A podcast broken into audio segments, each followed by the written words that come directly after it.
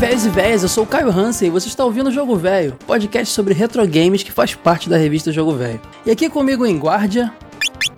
Olá, aqui é a Sora. E eu sou o Ed Tasaka, o velho. Então pegue suas armas que hoje nós vamos falar de Chrono Trigger.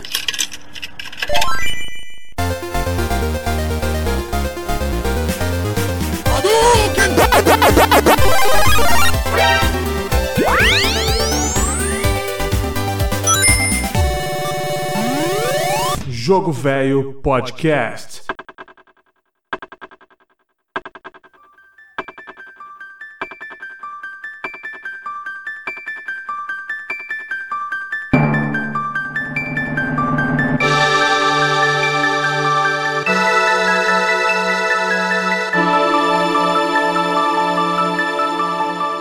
Aí, pessoal, finalmente falando de RPG aqui no Jogo Velho Podcast. O pessoal cobrava pra caramba. Uns queriam Final Fantasy, outros queriam Phantasy Star, outros que cada, cada hora eram um, outros muitos queriam Chrono Trigger. Chegou a hora, né? Podcast de, de RPG não é fácil fazer, né, Sorage? Tem que preparar bem antes, né? É, principalmente porque RPG é um jogo que demanda tempo, né? É um gênero de jogo que você não consegue zerar ele em um, dois dias. Você tem que ir jogando, tem toda a história, então. Geralmente também o background desses jogos é bem avançado, tem um monte de coisa, então é difícil fazer episódio de RPG assim, né? Pelo menos fazer com uma frequência grande, não é tipo. É. um Altered Beast que a gente fez recentemente, que a gente pega ali, zera num diazinho ali, pronto, vamos gravar. Tem que jogar o jogo. Se bem que eu, vou, eu já vou confessar já já uma falha minha aqui, mas tem que jogar, tem que ter uma noçãozinha do que você vai falar e, e demora, né? São jogos longos, assim. Acho Sim. que mais difícil que Chrono Trigger é só Ristar, cara. Que é um jogo com camadas, profundidade, assim, sabe? É um jogo que dá pra fazer várias, várias partes, assim. Ristar parte 1, parte 2, parte 3. Esse vai ser demorado porque a gente vai ter que descobrir o que, que vai ter pra falar, né? Sora, você é muito malvada comigo, Sora. O- Matheus troca ideia comigo o dia inteiro. O, pra quem não sabe, Matheus, marido da Sora, troca ideia comigo o dia inteiro. Já gravou TV de tubo com a gente aqui. Sim. E é mó doce comigo. A gente troca, pô, me elogio, elogio ele, a gente fica rasgando cedo, aí vem a Sora e me bota pra baixo, cara. cara, que tristeza, Eide, que tristeza. Cara, Eide tá feliz com esse episódio, né, Eide? na verdade, ó, ó, dessa vez a gente nem pode falar mal de Ristar, hein? Porque Ristar vai estar na próxima revista do Jogo Velho. É verdade, tá na capa lá. Eu levantei a bola pra você cortar aí, ó. Levantei a bola pra tu fazer o corte pois aí, é, cara. meu garoto. Cara, o que vocês acharam da capa lá do Sonic? Tá linda. Eu acho que é a capa mais bonita até agora, na minha opinião. Mais bonita que a do Chrono Trigger? Putz, aí não sei, hein? Eu, eu, eu tenho que admitir que eu não tenho essa devoção tão grande. Hoje eu vou, eu vou apanhar. Hum, Com Chrono Trigger assim que o pessoal tem. Eu, eu acho, até concordo que talvez seja o RPG. Ah, falar que é o melhor, é mas, um dos melhores, top 5 todos os tempos. Beleza. Mas eu não tenho esse negócio. Então ficou muito bonita aí, de parabéns. A arte original, muito bonita a sua, sua- a sua adaptação ali, com background, fundo tal, textura. Maravilhoso, impecável. Mas eu acho que você usou tão bem o branco no fundo do Sonic que muita gente teria medo, sabe? Olha a gente fazendo um podcast de designer aqui. É, eu achei que, achei que você mandou bem, cara. Não ficou, ficou muito legal os elementos ali da, da, da, da arte original é, japonesa, aquelas, aquelas, sei lá, aqueles desenhos psicodélicos lá. Achei tudo maravilhoso, cara. Você sabe que eu fiz isso com a do, do Mario também, né? A capa da revista Sim, número 1 sim, é a capa sim. japonesa do Mario World. Então eu falei assim, pô, se eu fiz com o Mario, tem que fazer com o Sonic, senão o pessoal vai falar, ah, tá privilegiando, que safado. Então eu segui a mesma ideia. Pra mim, inclusive, a do Mario é a segunda capa mais bonita. Aí o Chrono Trigger ficar em terceiro ou quarto. Não vou dizer não, senão vai dar problema. Meu- Nossa senhora. Mas É, do Mario É isso aí, pessoal. Polêmico, Vamos trocar hein? o tema aqui no ar mesmo. Vamos falar de outra coisa, hein? Chrono Trigger não dá mais. Mas ó, eu achei aquela capa assim bem festiva, sabe? Eu achei que a arte dava uma impressão de edição especial de alguma coisa. Eu não tenho muito essa visão de design que vocês têm, né? Que eu não entendo dessa parte. Mas a impressão que eu tenho olhando pra capa é isso. Ela tem um clima meio festivo. É Natal, é um ano de Caio no jogo velho, é muita festividade, é Rista ganhando um texto. É assim mesmo. Mas, ô Sora, já viu as capas do jo- do- dos jogos do Sonic, principalmente o primeiro, pra, Aham. da japonesa? É muita loucura mesmo, cara. Sim, é. O pessoal fala do cogumelo do Mario, mas a- o ácido mesmo, a loucura, tá no Sonic. Cara, mas as três capas são lindas, vai. Do 1, do 2 e do 3 são maravilhosas do Mega Drive. São, são, são. E, e, cara, as versões ocidentais cagam tudo, né? Meu Deus do céu. É muito ruim. Até a arte do personagem do Sonic é muito mais bonita japonesa. Eu gosto muito mais. É que na assim, versão americana e na versão europeia. O cast mudou, hein? Agora é Sonic o tema. Eles dão um negócio de querer fazer luz e sombra, assim, tornar o personagem mais radicalzão e tal. Meio E, 3D também, sei é, lá, meio É realista. estranho, né? Muito estranho. Ó, quem quiser saber, isso, isso aconteceu com o Richter, tá no texto da revista, o Wade começou a falar e vai ter texto de Richter na revista. Eu escrevi, se fosse outra pessoa, eu ia ficar muito triste e me demitir. Você não pode. eu queria saber, foi pena de mim, Wade, que você botou, ou você realmente achou que, que tinha a ver ali com o assunto ali? O que, que, que fez você. Que você que chegou pra mim de surpresa, eu fiquei até lisonjeado quando você falou, pô, quer escrever sobre Richter aí na revista? O que, que Cara, deu em você? é, foram três edições com capa de Nintendo, né? Até o Daniel da, da comunidade Mega Drive, o cara já tava me enquadrando assim, qual é que é, meu irmão? Não vai ter Mega Drive nessa revista, não? Eu falei, calma, pra ficar tranquilo, a gente vai fazer uma edição só Mega Drive. Então é isso, edição número 4 da revista, capa é do Sonic, vai ter revista, só tem jogo de Mega Drive na revista. Mas olha só, eu vou, vou fazer uma crítica aqui pro pessoal aí, ó. Não se engane com essa fala de bom moço do Age. Se não sou eu e o Zonato lá, só tem o Nintendo. Que mentira, cara.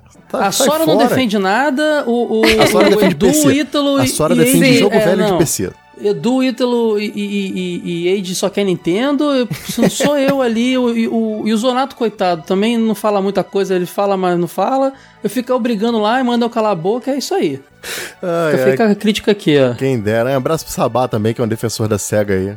É isso aí. Então vamos falar do que interessa, do que é Chrono Trigger, né? Que tá, é a capa da revista 3, né? A gente tá falando da revista 4 que foi anunciada a capa, ainda não está. ah, eu não sei se é quando esse episódio sair vai estar aberta a pré-venda. Se tiver, vocês vão saber aí no post e tudo mais. Vai lá, Eu tô- lojadovelho.com.br, se tiver, é, talvez tem. Esteja em pré-venda já a depois. 4. É, se não tiver, não tá, se tiver, tá. Então, É exatamente isso. a gente tá gravando com antecedência. Mas a revista 3, cara, tá ainda vendendo aí, tem pra comprar ainda lá lojadovelho.com.br. Uma edição muito bacana porque ela abre mão de mais matérias pra poder aprofundar mais o Chrono Trigger, o que eu achei uma decisão muito boa, porque a obra pe- pedia, né?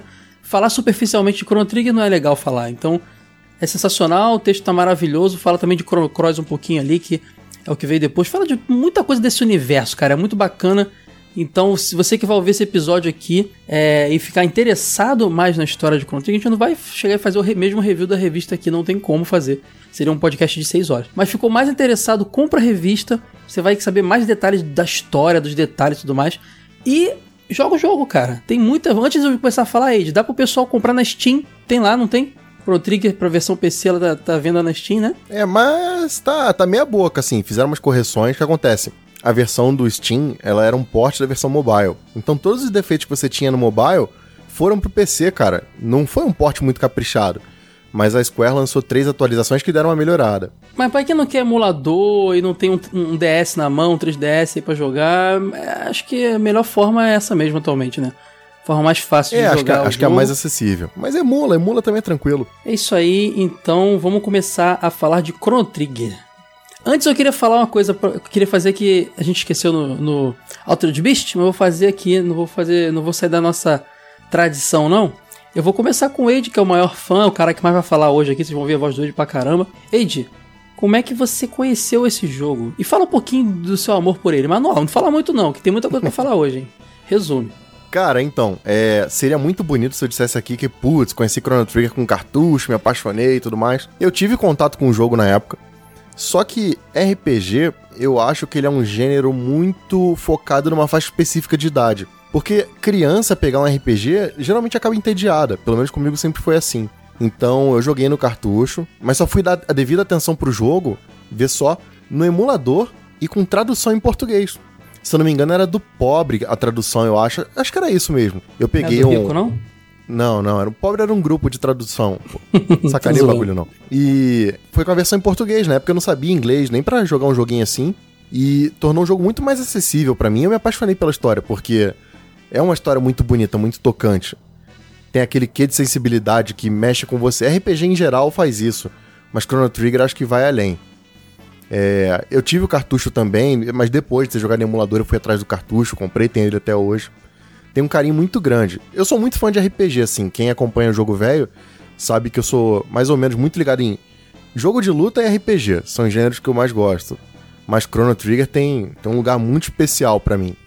É, eu sou muito fã de Dragon Ball, E, cara, quando eu comecei a jogar Chrono Trigger, veio primeiro aquela impressão, tipo, caramba, é da Akira Toriyama, eu tenho que jogar. Até porque a capa lembra muito, você olha assim, mano, é o Goku com cabelo vermelho. Todo mundo fala isso, não tem como fugir. E a história tem muito de Dragon Ball. A gente vai contar bastante dela aqui, você vai ver que tem várias similaridades. Então, apaixonante, não tem como. E você, Sora? Conta rapidinho tua história com o Chrono Trigger aí. É, então, eu conheci ele assim, fui na casa de parentes um dia assim, aí como não tinha outras crianças para eu brincar e a única coisa que tinha era um Super Nintendo livre com algumas fitas alugadas, eu fiquei testando as fitas e uma delas era o Chrono Trigger. Na época eu era criança, não sabia inglês, não entendia como é que funcionava RPG, então eu coloquei o jogo, achei lindo, comecei a jogar porque eu achei muito bonito aqueles gráficos coloridos. Na hora que você sai no mapa, tem aquela festinha e tudo mais. Só que eu não consegui passar da feirinha. Fiquei ali rodando e desisti do jogo. Só fui jogar bem depois. Mesma coisa na primeira vez que eu joguei, cara. Não conseguia sair daquilo ali, comecei a ficar irritado. Sim, aí depois, é. bem mais velha, que eu fui pegar ele pra zerar mesmo e conhecer melhor. Cara, a minha história é a seguinte: eu na época não tinha Super Nintendo, né? Fui ter mais velho quando eu resolvi colecionar videogame e tal. Ter o que eu não tive. Eu era dono de Master System, Mega Drive. Só fui ter Nintendo com 64, né? Eu lembro dessa capa, que ela é antológica, em locador, em revista, eu não sei, mas eu lembro de ver bastante essa capa do Chrono Trigger, né? Muito clássica. E talvez tenha jogado na época, mas não me liguei muito. Eu fui jogar de verdade o Chrono Trigger em emulador, acho que também não foi versão traduzida não, foi em inglês mesmo. Já mais velho um pouquinho, sabendo que era um jogo clássico, importante e tudo mais. Mas sim, também fui ver qual é que era e nessa aí eu fiquei também ali na festinha ali do início, ali na feirinha e tal. Aí eu fui ter uma experiência mais profunda com o Chrono Trigger, galera, naquele, naquele, aquele, aquela coletâneazinha, não é coletânea, acho que vinham dois jogos, né? Final Fantasy alguma coisa pro Playstation, ah, que era lembra? Final Fantasy Chronicles. E aí vinha, se não me engano, o 4 e o Chrono Trigger. É, isso mesmo. Porque tinha uma outra coletânea que eu acho que era o 1, 2 e 3, ou um 3 e é, 6, tinha uma lá. do 1 e 2, tinha uma do 5 e 6, e acho que essa era do Chrono Trigger com 4. Isso, 4 e, e o Chrono Trigger, exatamente. E ali um amigo meu tava viciadão, a gente já tinha jogado, se eu não me engano, Final Fantasy VII, então já tava, que acho que foi o primeiro grande RPG que me, me prendeu mesmo. E aí eu tava, eu falei, ele falou, cara, esse aqui também é legal, é, ele já me explicou, eu já, eu já sabia na verdade que era um, um, o mesmo jogo do Super Nintendo com, com um remasterzinho ali e tal. E eu cheguei a jogar um pouco mais ali meio que junto com ele, assistindo ele jogar, eu fui um pouco além da história. E mais recentemente eu joguei a versão de DS, no meu, no meu DS, que acho que é a melhor versão que tem, né, galera? que tem as os que o do PlayStation tem aquela aqueles é, os CGzinhos tipo anime, né, que é deixou o jogo mais bacana ainda em alguns momentos do jogo. O DS manteve isso. É, não é CG, é cutscene, né? Cutscene, é, perdão, não é, não é, não é computação gráfica. Mas os videozinhos, né? Uhum. Bem anime mesmo, bem legal. Tipo o Mega Man também ganhou no PlayStation. E Pode crer, né? Tipo Mega Man X, né? Pode crer. Exatamente. Uhum. Isso deixava o jogo muito bacana e dava vontade de assistir mais do que jogar. Eu via e falava, sim. cara, podia ter um anime disso aí, cara. Eu não quero jogar, não. É. Se tu soubesse como é o anime do Chrono Trigger, tu não dizia isso. Ah, a gente vai falar disso no final, pode crer. No, aí cheguei, aí no DS manteve tudo isso, teve mais algumas melhoras e, e, melhorias e o lance do menu ser na segunda tela também agiliza. Eu acho que é a melhor versão do DS. Esse eu joguei há, um, um aninho atrás, cheguei mais longe um pouquinho na história. Quando for contar, eu explico até onde eu fui. Mas agora, com, com o, a revista, lendo lá, fiquei empolgadão e o podcast aqui também. E eu vou zerar Chrono Trigger, hein? Vou começar de novo e vou zerar o Chrono Trigger. Me, me, boto, me propõe aqui. Vai demorar porque eu não tenho tempo de jogar RPG mais. Edição de podcast e tal, mas eu vou zerar esse Chrono Trigger aí. Ouvinte, cobrem. Toda semana vamos mandar pro Caio. E aí, Caio, paga aluguel. Eu não falei quanto tempo eu vou demorar, mas eu vou zerar. 14 meses é. de aluguel, Caio. Paga aí.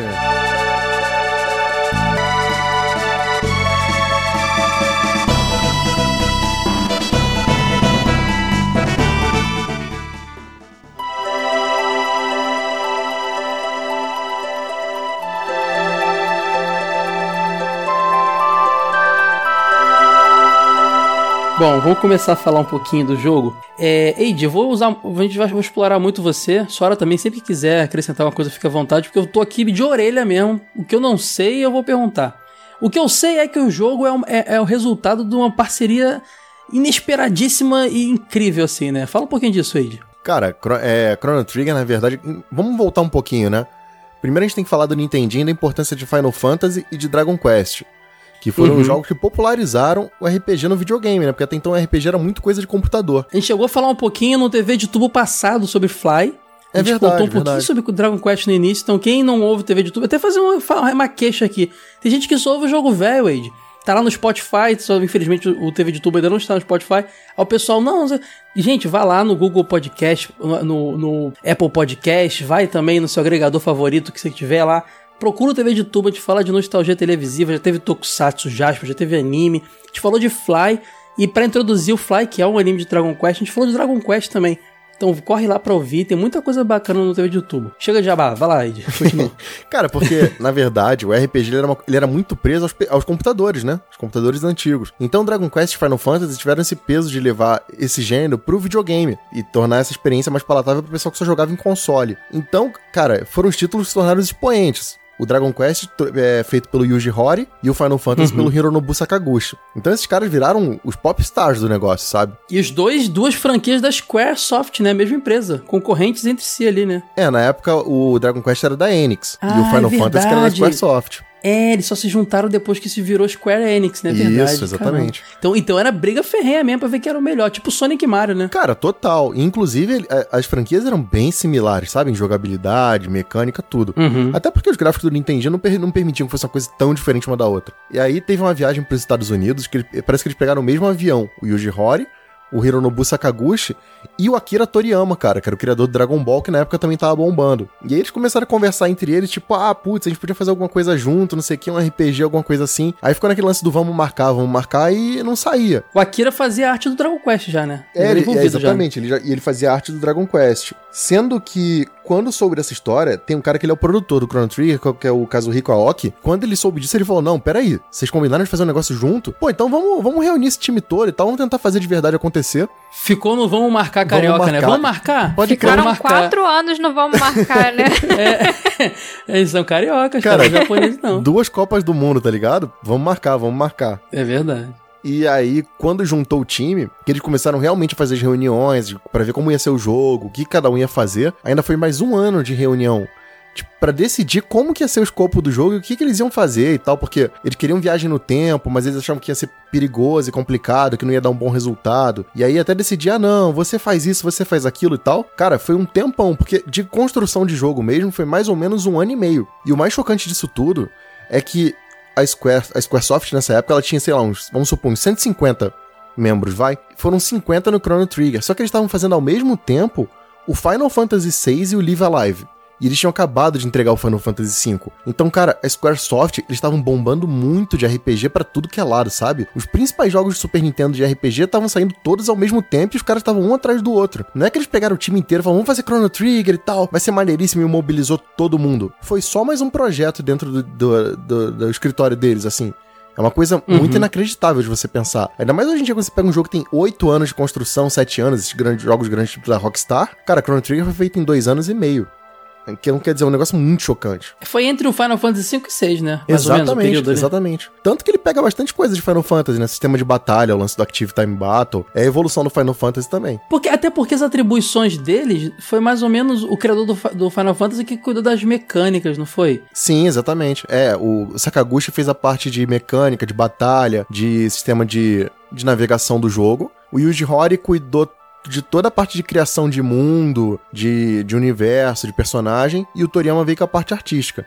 Você vê que tem muita influência do Toriyama lá no- nos personagens, né?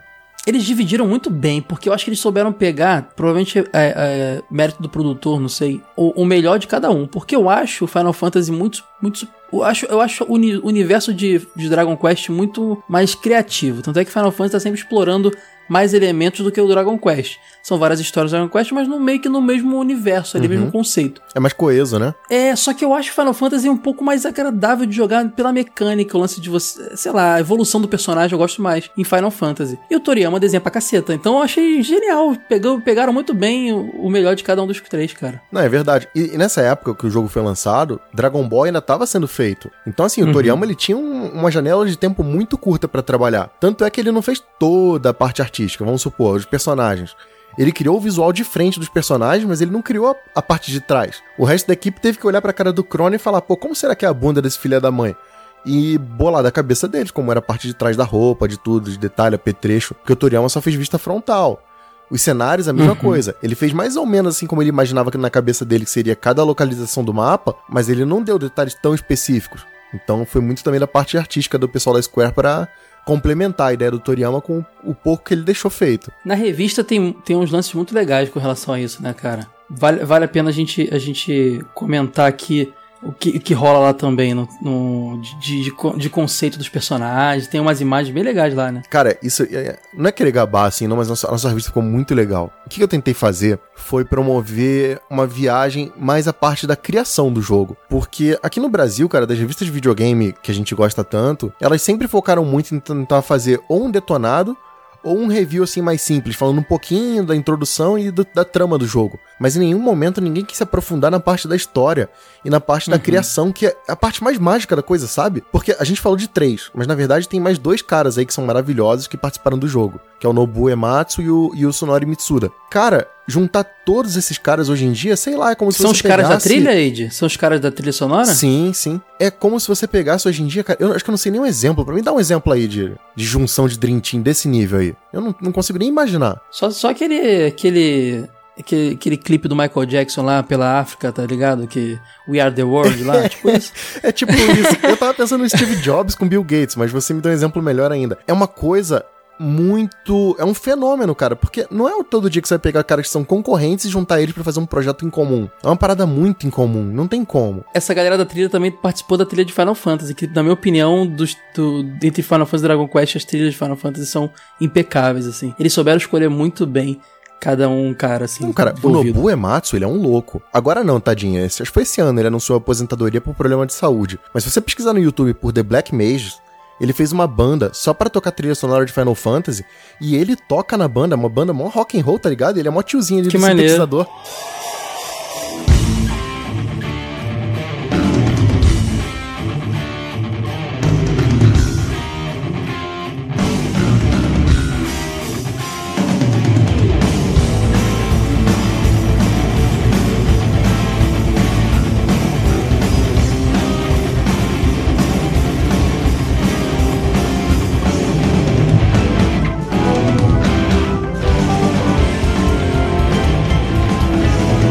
Cara, você olha na cara do Nobu Ematsu e ele tá genuinamente feliz de estar fazendo aquilo. Ele tá tocando com empolgação, assim, sabe? Tipo, realizado.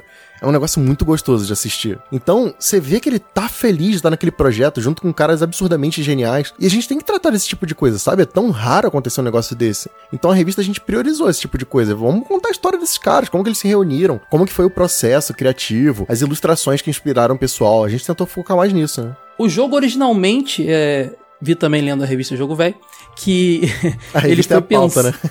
É, ele foi pensado pra sair no tal do famoso Air-On lá que a Sony tava desenvolvendo pro, pro, pro, pra Nintendo, que a gente, a, gente, a gente sabe, todo mundo sabe que curte videogame hoje. A gente vai falar rapidinho aqui, mas todo mundo sabe a treta que deu lá. Sony tava fazendo um, um Air-On lá pra rodar CD no, no Super Nintendo, que ia chamar PlayStation, e acabou não rolando da forma. Sabe pegar, a pegar é, a esposa com a amante ou o marido com a amante na cama? Tipo isso, ela anunciou lá na- no evento lá que ia fazer. No dia seguinte a Nintendo, não, não, não, vai ser com, com, a, Panasonic? Quem era mesmo? Foi com a Philips, chegou assim, tipo, ah, não, Foi não, mudei de ideia, é. mudei de ideia. Foi o... É, no dia seguinte, cara. o Hiroshi Yamauchi, cara, o presidente da Nintendo, que mudou do dia pra noite, assim, de ideia, e e nem avisou a Sony. A Philips era concorrente, ligou, ó. Faz não, faz não. Fiquei sabendo, vamos fazer aqui e oferecer proposta melhor, deve ter sido. Mas o lance interessante é que a, a- a Sony teria o direito de fazer um console também híbrido que ela lançaria. E ela tocou pra frente e virou o PlayStation. E isso aí é a história que a gente conta melhor. Mas isso aí pra esse, pra esse hardware, né, Wade? O, o, o jogo, mas no meio do caminho desistiram do, do, do esquema. Mas nem por isso o jogo é, é, é mais feio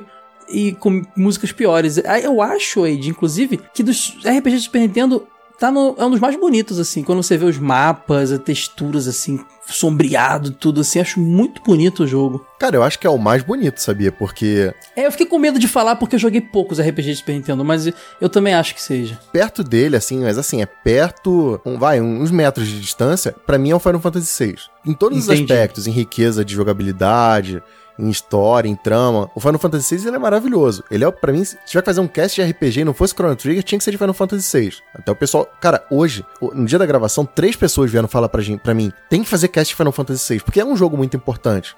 Sim. Só que o Chrono Trigger, cara, é- ele é diferente. Essa parte, essa história que você contou aí do lance do PlayStation, é quando os caras imaginaram que eles iam fazer um jogo na- e botar numa mídia de 700 mega, eles começaram a criar muito sprite. Então os personagens tinham animação pra tudo, sabe? Eram muitos e muitos quadros pra fazer qualquer magia, sabe? Essa é uma coisa muito bem animada. Quando eles souberam que ia dar pau esse lance do, do PlayStation e eles decidiram que eles iam passar por um cartucho, e mesmo assim nem é um cartucho tão pequeno, tá? Um cartucho de 32 mega, também é um cartucho bem grandinho. Eles limaram alguns sprites, mas não foi muita coisa. Então a parte visual continua sendo muito mais rica que a média dos jogos do Super Nintendo. De quantidade de animação. Se você pega a sprite sheet do Chrono e você vê a quantidade de animações que ele tem pra cada movimento, pra cada tipo de ataque, é impressionante. É muito grande a variedade de movimentos que ele tem. Então, assim, foi uma perda, mas também não foi aquela perda lamentável. Ah, o jogo foi, foi limado e tal, não. É, Ainda bem que essa mudança repentina não acabou comprometendo o jogo, né? Porque geralmente quando tem esses imprevistos a, pro- a produção sofre, mas nesse caso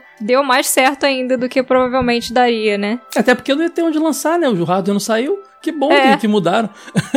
o jogo tá pronto, mas não tem onde, onde jogar. Eles estavam fazendo o jogo numa tecnologia que o Super Nintendo suportava, né? Que era o lance de sprite e tudo mais. Não tinha nem- nenhuma reinvenção da roda ali também, né? Se eles tivessem pensado, em falar, ah, não, vamos tentar fazer alguma coisa em 3D e não tivesse mais o CD, realmente ia dar pau. Mas como era uma tecnologia que já tava, o Super Nintendo já rodava normalmente, só foi, limou um pouquinho de animação aqui e ali e o jogo funcionou. Uma série de RPGs que eu gosto muito, que é a série Mana, que eu conheci pelo o Legend of Mana lá do PlayStation, um jogo pra mim espetacular, lindo demais. É, quando você vê o Secret of Mana do Super Nintendo, perto do Chrono Trigger, é bonito, mas cara, o Chrono Trigger dá de meio a zero, né?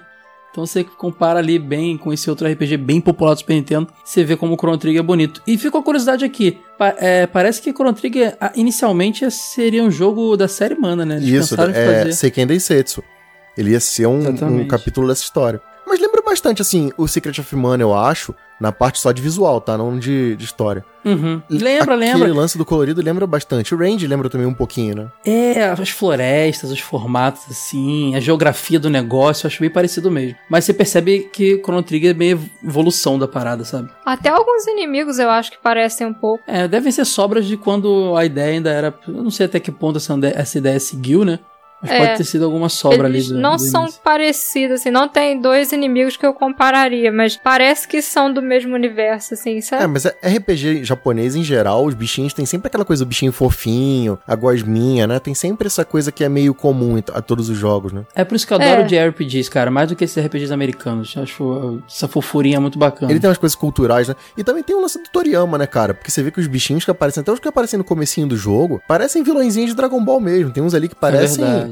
Aquele o céu bebê, tem uns bichinhos ali bem comuns, assim, bem cara de Dragon Ball. Eu tenho uma, uma vontade de fazer um dia, não sei se eu, faz, eu vou fazer um vídeo pro canal do Jogo Velho, não sei se eu vou fa- fazer, a gente faz um podcast, mas eu tinha muita vontade de fazer um- uma lista do- das, das incursões do Toriyama nos games. Tem muita coisa legal, cara. Porra, se tem. Eu conheci na Jogo Velho número 1, a revista impressa, e você me apresentou também falando, aquele Gogo Ackman, que, que é o Gogo Ackman, que também saiu o mangá aqui no, pela Conrad, né, que era um, um one-shotzinho e tal, que, cara, é um- é um eu sou...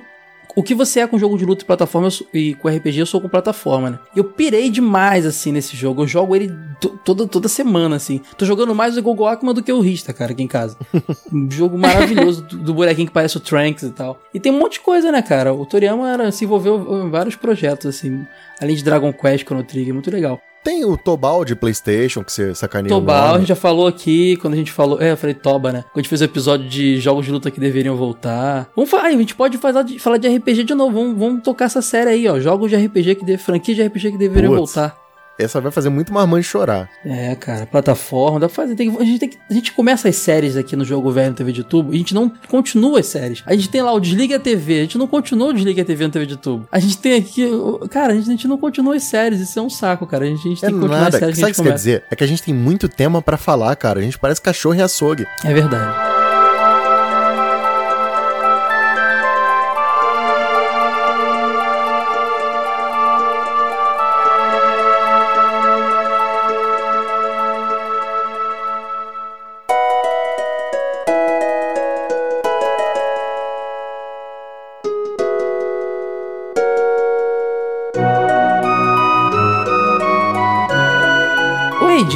Falar mais da história e tudo mais, é... eu queria só explicar pro pessoal o, o esquema do, da mecânica do jogo, porque você parece que pode escolher entre dois tipos de mecânica, né, de batalha. Então, você tem um sistema de batalha que é o Active Time Battle, que já tinha vindo do Final Fantasy IV. O que da barrinha enchendo, né? Exatamente, ele tem um, um, um quociente novo que é a barrinha de tempo. Então, você. A barrinha encheu, você tá disponível para atacar. Em vez de ter aquele esquema de eu ataco, você me ataca, eu ataco, você ataca. Ele tem um lance que é muito mais dinâmico. Porque é frenético, você não para. Porque geralmente RPG é assim. A batalha tá rolando, aí minha vez de atacar, dá tempo de eu ir no banheiro e voltar, sabe? Dane-se, quando eu voltar eu ataco. Com Active Time Battle não, o negócio fica frenético. Se tua barrinha encher e você não fizer nenhuma ação, dane-se. Se a do inimigo encher, ele te ataca duas vezes seguidas e azar o seu. Então você tem que ter pensamento muito mais rápido. Quando é um inimigo normal, isso normalmente não influencia, porque as batalhas são realmente rápidas, assim, a menos que você esteja muito mais fraco. Agora, quando é um chefe, cara, um movimento desse que você perde tempo, um abraço. Um ataque do chefe que ele te dá e você não usou um ataque teu antes para fazer um buff no personagem, você perde todo mundo de uma vez só. Então é um sistema bem mais dinâmico, já tinha vindo do Final Fantasy e eles aprimoraram. O outro sistema é o tradicional, que é o sistema de turno alternado mesmo. Eu prefiro claramente assim o Active Time Battle. É o default, né? É o padrão, eu acabo jogando nesse aí também. Uma coisa legal desse Active Time Battle é que você pode ver os inimigos no mapa, né? Então facilita até para essa parte de você fugir das batalhas ou ir para elas intencionalmente, né? Ah, esse RPG é bacana por isso mesmo, Sora. Você não era aquele estilo Pokémon que você anda no matinho ou no meio do mapa em qualquer lugar e é, dependia do estilo do, do de batalha que, que você escolhia. É, é. é, Então, mas nesse padrãozão que, que o Wade falou e que, que vinha de, de default, era bacana que você via o bichinho vindo, né, cara? Então você podia sair correndo do bicho, se quiser. Encontros aleatórios às vezes eram um pouco frustrantes, dependendo do momento ali, né? é, o Chrono Trigger, ele tem um lance que, assim, é, é padrão do JRPG, e hoje em dia o pessoal critica um, critica um pouco que é aquela necessidade de fazer grind. Ah, não, tem que fazer grind de tudo que é jeito e tal, senão você fica muito para trás. No Chrono Trigger, se você seguir mais ou menos a linha e for fazendo todas as batalhas, pelo menos uma vez cada uma, seu nível acompanha, sabe? Você não fica naquela necessidade de ter que ficar preso numa tela fazendo grind por horas e tal, para ficar preso, para matar um chefe e tal. É mais sossegado nessa parte. Mas o Chrono Trigger, ele te, ele te dá. Ele, ele te pune por isso, porque se você foge muito de batalha, depois fica difícil fazer grind demais. Mais do que em outros jo jogos de RPG, cara. Mas as batalhas não são cansativas, cara. Você falou do Pokémon, por exemplo, vai. Não, sim, sim, não são. É porque é preguiça minha mesmo. Porque às vezes eu tava, tipo, num, num perto de um boss, eu precisava fazer um grind e não tinha inimigos bons o suficiente para me ajudar ali. Seria muito mais demorado. Se eu tivesse jogado direitinho, enfrentando o máximo de batalhas possíveis, não fugindo de pelo menos das batalhas, eu taria, teria chegado lá no level bacana, sabe? Qual que é o perfil de vocês jogando RPG assim?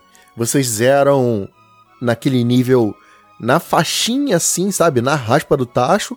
Ou vocês gostam de zerar no 99 no máximo? Eu sou o tipo de jogador de RPG que quer fuçar cada canto do mapa. Então chega no final, eu sempre tô num nível alto. Porque tem vezes que eu volto em dungeons. Tem um, um, corredorzinho ali que eu não fui, pode ter um baú ali, eu dou um jeito de voltar e ir lá de novo. Então acaba que eu vou subindo de nível nisso. Cara, eu sou aquele maluco que tá curtindo a história pra cacete, quero ver a história acontecer e, e esqueço do resto. Isso é um problema. A não ser com Pokémon, cara, que eu acho que o lance do multiplayer, das competições e tal, me estimulam a. Eu não, eu gosto de deixar a minha, minha equipe de Pokémon bombadona e tal. Mas geralmente eu fico, pô, cara, quero ver o que vai acontecer. Eu não, pô, tem que ficar brigando aqui, fazendo lutinha. Não, vambora, vambora. Vai dar tudo certo, vai dar tudo certo. Aí nunca dá tudo certo, né? Eu sou meio assim, cara. É por isso que talvez eu me frustre tanto com RPG. Então, mas o Chrono Trigger ele pega um pouco leve nessa parte. Porque com, a, as batalhas são legais, não é aquela coisa de ficar encontrando Zubat a cada três passos, então são lutas uhum. boas uhum. e normalmente ainda tem aquele lance da técnica dupla e tripla e tal, que é mó show off. Ela dá bons pontos de experiência por poucas batalhas, né? Você não precisa ficar ganhando miserinha e é, fazendo um monte de ele batalha. É mais preso em, ele é mais preso em contar a história. Ele não tá ali para te fazer ficar preso horas em batalhas, não. Ele tá querendo te contar uma história e ele quer que você siga esse fio, sabe? Que você não se perca. O lance da viagem no tempo Sim. também ajuda. o lance de mudança de ambiente o tempo inteiro a não linearidade do jogo, o lance de que essas opções realmente fazem influência, é, influenciam no, no, andamento da história, né? Você vê logo no começo do jogo lá na festinha, no, que é o Festival do Milênio, algumas besteirinhas que você faz, mas pra frente você é julgado por isso. E ainda que isso uhum. não influencie tanto no final do jogo, você toma uma porrada tão grande na tua cara, tu fica, caraca, aquela besteirinha que eu fiz eu tô sendo julgado por isso agora. Então, quer dizer, ele tá muito mais interessado em que você acompanhe a história. Então ele não te faz perder tanto tempo em batalha. Sim, é, o Crono, apesar dele ter umas batalhas mais estratégicas, ele foi elaborado para jogadores de todos os níveis conseguirem, né? Então, Sim, desde sim. o cara mais hardcore até quem não joga muito RPG consegue acompanhar ele. É porque é engraçado isso, né? Ele é um jogo que tem tanta opção pra batalha de técnica dupla, de técnica tripla, de ter que acompanhar a barra de ATB e de ter os golpes individuais dos personagens, de cada personagem ter um estilo de luta, mas ao mesmo tempo parece que todas essas opções elas estão lá só pra você dar um show à, à parte, sabe? Pra você fazer um espetáculo mais bonito. Você vai ganhar de uma forma ou de outra. Por mais que você perca pro chefe uma vez ou outra, em geral você vai ganhar as batalhas. Só que eles te dão opções de fazer isso de uma forma um pouco mais bacana, um pouco mais agradável. É aquela coisa que dá aquele prazerzinho por dentro. Putz, finalizei a batalha com uma técnica tripla, olha como eu sou fodão, sabe? Sim, é. Bom, eu acho que a gente falou aqui de viagem no tempo e tal. Uma coisa legal de se comentar também, cara, é que é um RPG de ficção científica, é um sci-fi, né, cara? Sim, eu acho é. que não tinha muita coisa assim na época, não. O Final Fantasy VI também tem uma pegada meio steampunk ali, meio tecnologia das antigas, que o Chrono Trigger tem um pouco de elemento disso também. Mas ele é um sci-fizão, cara. Eu não, eu não, não lembro de nenhum outro RPG. Talvez o Phantasy Star era meio ficção científica também, né? É, o Phantasy Star era bastante. Ah, você tinha o Shadowrun, né? É, então tem um montão, Que era um gente. Desculpa, cyberpunk né? fudido, Não né? é novidade não, galera. Eu tô trazendo novidade que eu tenho Mas um eu te montão. entendi. É que assim, a gente pensa em RPG, sempre pensa naquela coisa muito medieval, né? Sim. Aquela coisa meio D&D. E aí, quando você vai ver que Chrono Trigger vai pro futuro distópico, fim do mundo, ele realmente dá uma variada. E depois disso fica essa moda fica um pouco ali, porque tem o Chrono Trigger, ficção científica, tem o Final Fantasy VI também meio tecnologia, das- o Final Fantasy VII também hipermodernão, sabe? Depois eles ficam um pouco nessa pegada aí até voltar aos moldes de mais medievais assim, voltarem a ter jogos assim demora. É, Ficou Final, na moda Final esse... Fantasy tá sempre transitando nisso. Quem ficou muito no medieval foi o Dragon Quest. Final Fantasy Uhum. não, ele brinca, assim, ele passeia entre as eras, isso é bem legal. Cara, o Chrono Trigger tem. é, Então, até isso eu acho bacana. Porque pensa que curioso, o Chrono e a Marley e a Luca, elas são lá do- de uma época que vamos chamar de medieval, vai. Então ele tem aquela vestimenta de princesa, aquele lance todo.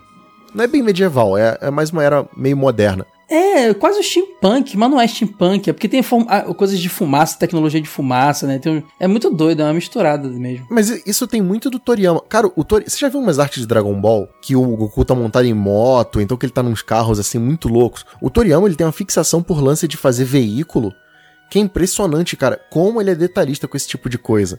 Ele é muito criativo, cara. Eu nunca vou esquecer vendo Dragon Ball que às vezes o Goku na jornada lá inicial com a Buma, atrás das esferas, ele parava numa cidade de, de, de animais antropomórficos e tal, onde todo mundo era nitidamente muçulmano, mas não se falava disso.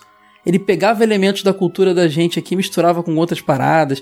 Então, assim, todo mundo com turbante, não sei o que, mas aí eles tinham tecnologia. Era mó doideira, assim, cara. Era muito. O Toriyama, ele mistura tudo, cara. O mundo dele é. É, é tudo. É tudo. é vários elementos, bota no liquidificador e sai aquilo ali. Exatamente, cara. Ele é muito criativo pra esse tipo de coisa. E no Chrono Trigger ele deixou isso, sabe, fluir solto. A criação da Epoch, a máquina do tempo da Luca, tudo isso é maluquice da cabeça dele.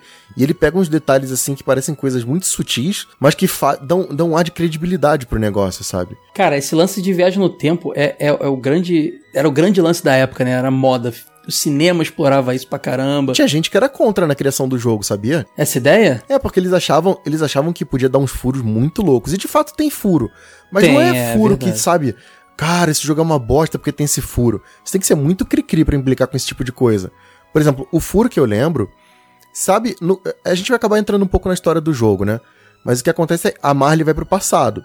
E chega no passado, ela é confundida com uma antepassada dela, que é a Rainha Line. E aí os caras falam assim: ah, achamos a rainha, a gente não precisa mais procurar. Porque eles acham a Marley é muito parecida. Então eles Uhum. desistem de procurar a antepassada da Marley. E ela fica perdida. Só que se ela tá perdida, ela nunca teve filho. Se ela nunca teve filho, a Marley não existe.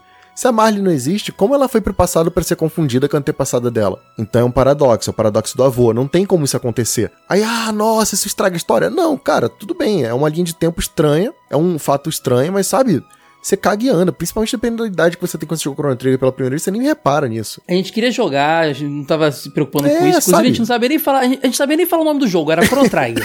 Pode É. crer. Todo mundo falava Chrono Trigger. Ah, é Chrono Inclusive, eu, Trigger. eu achava que tinha a ver com tigre mesmo, hein? Eu, eu cresci achando que era tigre. Ah, deve, Tigre? deve ser um tigre diferente. É, Chrono Trigger, pô. É, eu não sei. Eu sempre achei que era tigre, cara. Até que depois eu fui ficando mais velho um pouquinho, tendo mais contato com o inglês. A palavra trigger chegou na minha frente por outro motivo, que é gatilho, né? Eu falei, ah, tá. Aí eu liguei os pontinhos ali. Mas era Chrono Trigger, era algum tigre aí maluco que tinha no jogo, com R, cara. É, que esse, esse lance da viagem no tempo é muito. O pessoal ficava esperando que fosse acontecer igual no De Volta pro Futuro, né? Que, tipo, o Marty McFly faz os pais dele não se conhecerem e ele começa a desaparecer.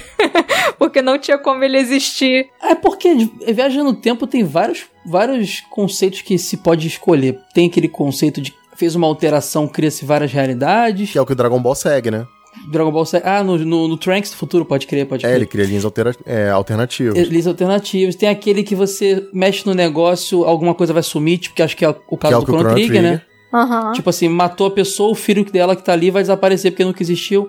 E tem também aquela linha do tempo que você faz uma alteração, mas o tempo vai dar um jeito de resolver e vai. É, ele, ele se autocorrige de alguma forma, né? Exatamente. Então tem várias. O autor escolhe como vai usar, né? Então, assim. Sim, é. tu- Dá pra ver bem qual é o que o Chrono. E não é o caso do Chrono. Não, é o mesmo caso do De Volta pro Futuro, né? É o mesmo, é o mesmo esquema, né, Sora? Quando os pais dele lá não se conheceram, ele podia sumir. É o mesmo, Sim, esquema, é mesmo é. esquema. A diferença é que o De Volta pro Futuro tinha um tempo pra isso, né? A foto ia, ia apagando pra dar o drama do, do filme. No É, Trigger, que não. tinha que ter um Pum, tempo sumiu. pra ele resolver as coisas, né? É, é. Mas tem um lance que vai explodir a E cabeça. beijar a mãe dele também, Eca. Não, putz, aí não.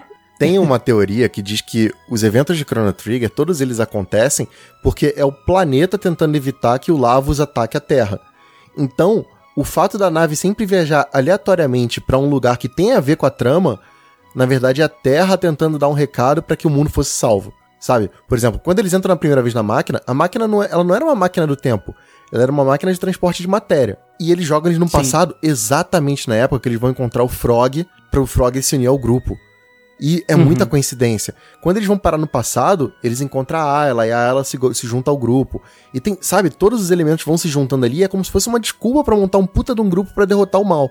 A gente tá Uhum. adiantando a parte da história, né? Mas é, a gente tá falando da parte da viagem É, tempo que é relevante. vamos fazer o seguinte, então. Agora vamos falar dos personagens ali iniciais e fazer um resuminho da história, porque RPG, eu acho que mais do que outros, outros jogos que a gente conta a história aqui, é quase falar o final de um filme, né?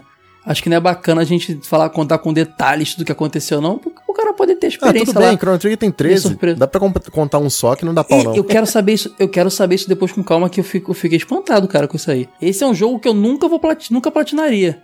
Porra, 13 finais, cara? Mas é Não, tem fácil, é pra isso. fácil, é fácil.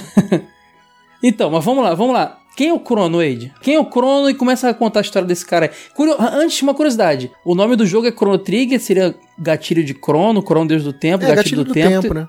É, mas é Crono com H, tipo Deus Crono mesmo. Só que o, o personagem não tem um H por um lance de caractere, né? De Falta de caractere, não é isso? Então, é, em japonês dá pra você escrever um monte de palavras com cinco caracteres, porque cada símbolo lá é uma sílaba, né? E com cinco sílabas você escreve bastante coisa. Quando eles passaram o jogo pro ocidente, eles não resolveram esse lance de quantidade de caractere. Então tinha que escrever o nome de todo mundo com a mesma quantidade. Frog dava, ela dava, Luca dava, o Crono é de matar o H. Mas na verdade, assim, se você fosse pensar em história, teria que ter o H mesmo. Uhum. Crono, ele, ele é, ele é um moleque padrão, né, cara? Personagem de RPG que começa o jogo dormindo. Cara, tem 350 Caraca, mil jogos que o personagem começa dormindo. Era um início muito clichê, É né? muito clichê, cara, muito clichê. A mãe dele chega lá, abre a janela, acorda, o dia tá lindo, vamos lá. Lembra o começo do Pokémon, sabe, do desenho? Uhum. Zelda, um monte de jogo teve isso. E tem o lance também de que o Crono ele é o protagonista mudo, né? Porque dizem que ele não fala porque ele é você, ele é o seu avatar dentro do jogo. Então não tem por que ele ter voz própria. A voz dele é a sua voz. O primeiro personagem que ele encontra no jogo, e muito por acidente, é a Marley. O que acontece? A gente tá no ano de 1999 e tá tendo a Feira do Milênio, que é pra comemorar a chegada do ano 2000. Quando ele vai pra feira, ele tá super animado, assim. Você consegue viajar por. é, passear por várias atrações do jogo. E isso é bacana, assim, tem um monte de atração, tipo, quem bebe mais rápido, competição de luta. Sabe aquele martelinho de parque de diversão que você bate e vai um ferro assim Uhum. pra cima pra bater num pêndulo? Tem isso. Aham. E tem essas partes do jogo, isso é legal porque foi criado pelo. Qual é o nome do cara do Kingdom Hearts? Não tô lembrando, não. Tetsuya Nomura, né? Porque ele era um cara. Ele era um aprendiz dentro da Square. E ele participou do jogo. Então, quer dizer, é mais um, um, um nome grande fazendo parte do elenco do jogo. Enquanto você tá passeando por essa praça, você tromba com uma menina e ela tem um cordão. E esse cordão dela cai no chão. Aí o jogo te dá a primeira grande decisão. Você pega o cordão e devolve ou você guarda ele com você? E tipo, O jogo é cheio disso, né? De ele decisões tem, mas que vão ele tem umas interferir. armadilhas. que vão interferir no final do jogo, né? É, não é no final, é na metade. É na metade, vai, é no Não, mas eu digo pós-começo. outras decisões, né? Outras decisões do decorrer Ah, do jogo. sim, sim. É, e, e são essas decisões que fazem os finais alternativos. Por isso que eu disse que é fácil você fazer todos os finais. Porque, na verdade, você só tem que zerar uma vez, depois você vai fazendo alguma mudança aqui e ali, ele vai, dando, vai desencadeando histórias diferentes. É o lance do futuro alternativo que a gente comentou. Quando você encontra com a Marley, a Marley, na verdade, ela é a princesa do reino, né? Só que ela teve um dia de loucura assim, ela decidiu se vestir de plebeia e passear pelo reino. Se eu não me engano. Aladdin. É, é, a- é a é história assim. da Jasmine, não é? É, Jasmine é assim, É né? verdade, é a mesma história. Até a roupa parece, só que a da Marla é branca da Jasmine é azul, mas Cara, o pode estilo é crer, bem né? parecido. Aquela calça meio larguinha, né? Aham. Aí, Pode aí a cópia aí, ó. Cara, eu É. nunca tinha pensado nisso. Pode crer, né? Se ela tivesse cabelo escuro, né? Essa, se a roupinha fosse azul, ela tivesse cabelo preto, ia ser quase igual. E, e teria o tigre. Daí veio a teoria do nome do Caio. É, Crono- aí. Crono- Crono- tigre, crono, o nome do tigre é Crono, Tigre Crono. Ai, ai. Então, e eles vão encontrar a Luca, que é a inventora, que é idêntica a Bulma. Idêntica, cabelo roxo, Bulma, no, Bulma inteligente. novinha. É a Bulma novinha, vamos, vamos lá, né? É a Bulma novinha de óculos. Toriyama, criativo como sempre. E ela criou uma máquina de transporte de matéria, que é uma máquina que tem dois terminais, ficam um do lado do outro. Você coloca um objeto, ele some de um lado e aparece do outro. Super simples. Star Trek, né? Star Trek. É. Cara, a gente tá sacaneando o Chrono Trigger de uma forma absurda, mas é isso. Eu tô aqui pra isso, né? Mas eu vou. Vamos lá, vamos lá. Aí ela fala assim: ah, não, eu preciso de um voluntário. E o Crono se voluntaria: ah, não, vamos lá, eu testo a máquina com você, sou super valente e tal. O Crono entra e ela faz, mexe uma alavanca, surge uma energia e tal, ele desaparece aparece do outro lado, normal. Aí o pessoal fica, puta, que legal, vamos fazer de novo, não sei o quê. Aí a Marley fala: dessa vez eu vou. Só que o que na Marley, na Marley, ela entra na máquina, a máquina dá tipo uns raios assim, do tipo, que tá diferente do normal. E ela desaparece porque aparece um vórtex temporal e ela some. E aí fica todo mundo, meu Deus, onde foi parar a menina? O que aconteceu? Não sei o quê. Ela foi, na verdade, transportada pra uma outra era. E aí o Crono e a Luca vão ter que ir atrás dela. Eles tentam reproduzir o fenômeno, conseguem. E aí começa esse lance de viagem do tempo do jogo, porque eles vão parar, ter que ir atrás dela pra resgatar ela, senão ela se perdeu, sabe? Ela sumiu. E aí começa o lance de viagem no tempo do jogo. Eles vão parar no passado, em 600 AD, porque de 1999 foi pra 600. Lá tem aquele lance do, do, do paradoxo do avô, né, que eu falei, do, de- da Rainha Line. E eles conhecem um guerreiro que é um sapo, que pra, tipo, 99% dos fãs do jogo é o melhor personagem, criado pelo Toriyama fácil, assim, o Frog ele é maravilhoso. Que é um sapo, que é um cavaleiro, que foi transformado, ele era um humano, foi transformado em sapo. E é um cara Bela muito Fera honradão. total, né? Bela Fera com Para com essa Princesa o Sapo. Não, pô, mas a inspiração é bacana. Bela Fera com Princesa o Sapo ali, ó. Pode Cara, crer. na versão de PlayStation que tem as cutscenes, a animação do Frog é maravilhosa. E o tema dele também é muito bom. A trilha sonora desse jogo é maravilhosa, mas o tema do Frog é. Cara, ele nunca, ele nunca sai do meu time, cara. Eu gosto muito dele. Quando eu tô jogando, ele tá sempre lá. Só que esse lance do 600 AD é uma das, das eras do jogo, porque na verdade você viaja pra pré-história, você viaja pro futuro, você viaja pro fim do mundo. Então, e cada era dessas que você viaja, você conhece um personagem que é super adequado pra aquela época, mas super diferente de todos os outros. Então forma um grupo que é muito miscigenado. Sabe o que eu acho legal, Wade? Esse jogo, por conta dessa plot, ele consegue variar em, em estilo de cenário, estética, em, em habilidade dos personagens, em tudo, sem ser uma coisa cuspida, largada, sabe? Ah, que doideira, o cara misturou tudo, não sei porquê. Tem um motivo pra ter uma Mulher das Cavernas, junto com um Cavaleiro Sapo, junto com o robô, junto, sabe? Faz um, tem, tem um motivo pra isso, isso é bacana demais. Cara, eu vou ser um pouco polêmico aqui, eu adoro Chrono Cross, antes de mais nada. Mas eu acho que isso que você falou acontece pra mim um pouquinho em Chrono Cross. Eu sinto que falta essa química entre os personagens que participam do jogo, diferente do Chrono Trigger. Mas eu não digo nem só a química, não. É, a química realmente, o personagem do Chrono Trigger é muito boa. Mas eu digo do porquê ter, tanto, ter tanta gente, tantos personagens diferentes que nitidamente não fazem parte do mesmo universo, assim, estética e personalidade e tudo mais. E, e funcionando, cara. É porque tem essa plot. Se não fosse essa plot, seria uma coisa simplesmente psicodélica. Poderia funcionar, mas poderia não funcionar também. Mas casa, casa super bem porque você vê, o Frog, ele é o cavaleiro que protege a rainha. A Marley é descendente da rainha. Então, beleza, tem a ver eles dois. A Luca, ela é uma cientista e ela encontra um robô que tá desativado no futuro. E ela vai e conserta esse robô, eles criam um laço entre eles. Então, beleza, tem a ver um com o outro. Quando eles viajam no tempo e conhecem a Ayla, que é a Mulher das Cavernas, descobre-se que ela também é uma, antece uma, uma antecessora da, da Marley. Ela é uma antepassada da Marley. Então por isso ela também é loira e tudo mais. Tem a ver uma coisa com a outra, ainda que assim, tá um pouco mais distante, mas ainda consegue se comunicar bem. E o lance do humor do Toriyama, aquela coisa do personagem, do visual, também conversa, assim, então não torna tão incoerente. E tem o Vegeta da história é, também, Exatamente. né? O Magus, ele é o personagem que distou um pouquinho disso. Mas como ele não é um ele não é amigo de ninguém, ele é meio que um anti-herói ali, não, te, não, não incomoda tanto, sabe? Você vê que até nas artworks do jogo, dificilmente o Magus aparece junto. Até na capa da revista ele tava, eu tirei ele, coitado. Mas olha só, a, a, a background dele é o que eu mais gosto da história, cara. A história A- do, a- dele. o lance da, da história é que ela começa a andar numa velocidade mais rápida depois que você entende o plot do Magus. Por que que Uhum. acontece? A gente entra um pouco em Dragon Ball nisso. O vilãozão do jogo, na verdade, é o Lavos. O que, que é o Lavos?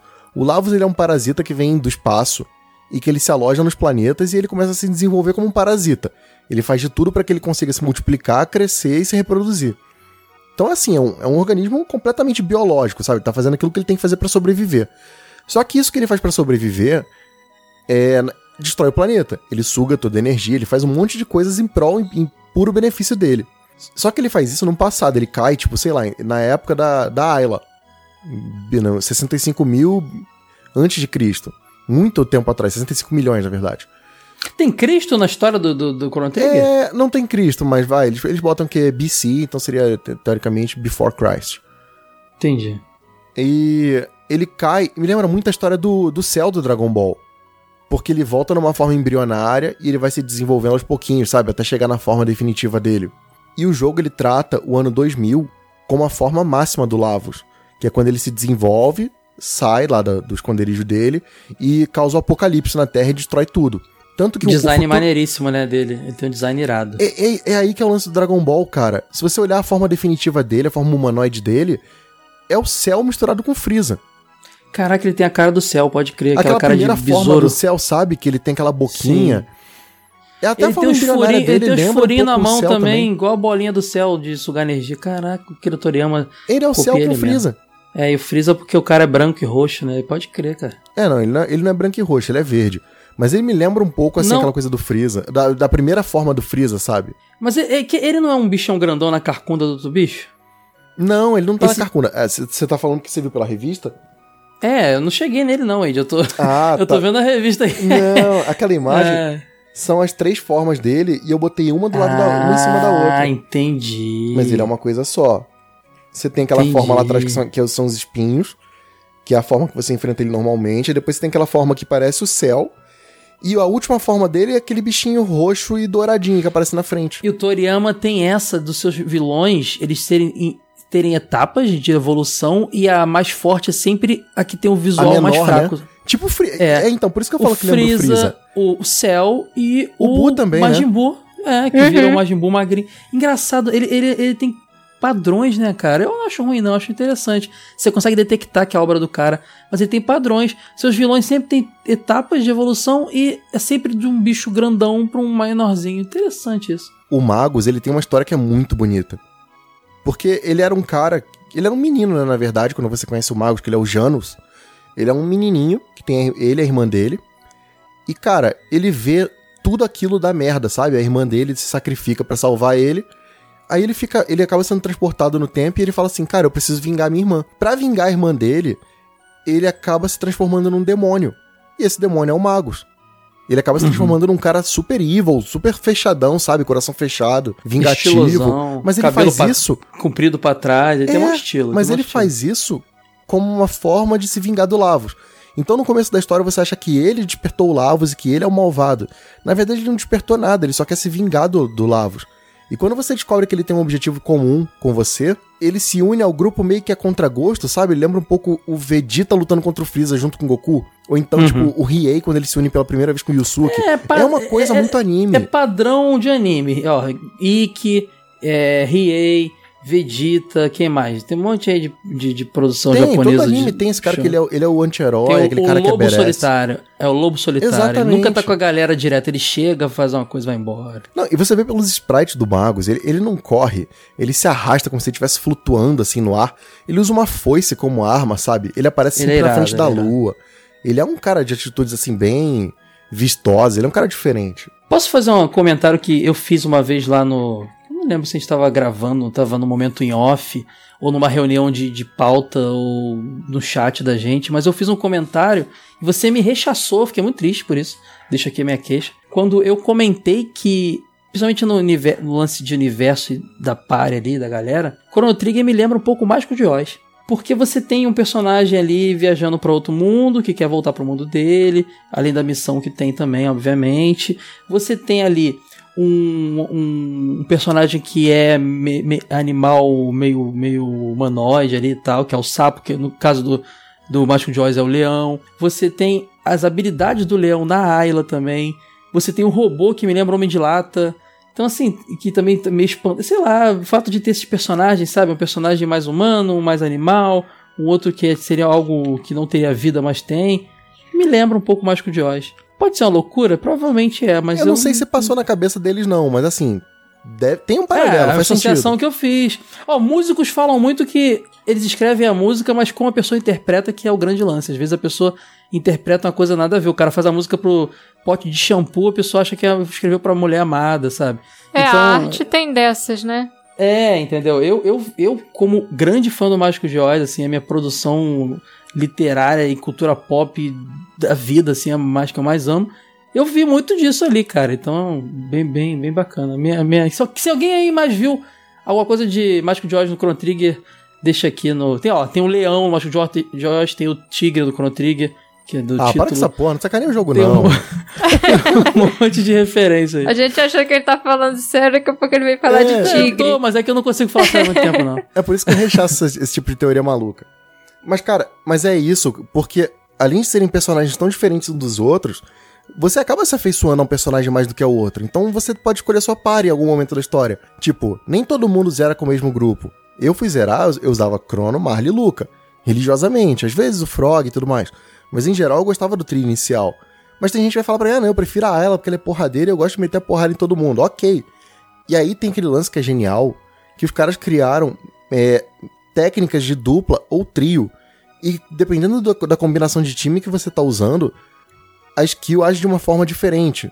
Então, por exemplo, quando você tá com o Crono, a Luca e a Marley, elas usam uma- um, um golpe que faz a arma dele ficar incandescente, ele vai lá dar um ataque, super ataque de fogo, super revoltado, assim, que aparece um baita de um triângulo na tela, é uma animação super bonita. Dependendo do personagem que você tá usando, essa animação muda, o golpe muda, e são skills que você só aprende com certos trios de personagens e tal. Uhum. Então, cara, é um jogo muito diversificado.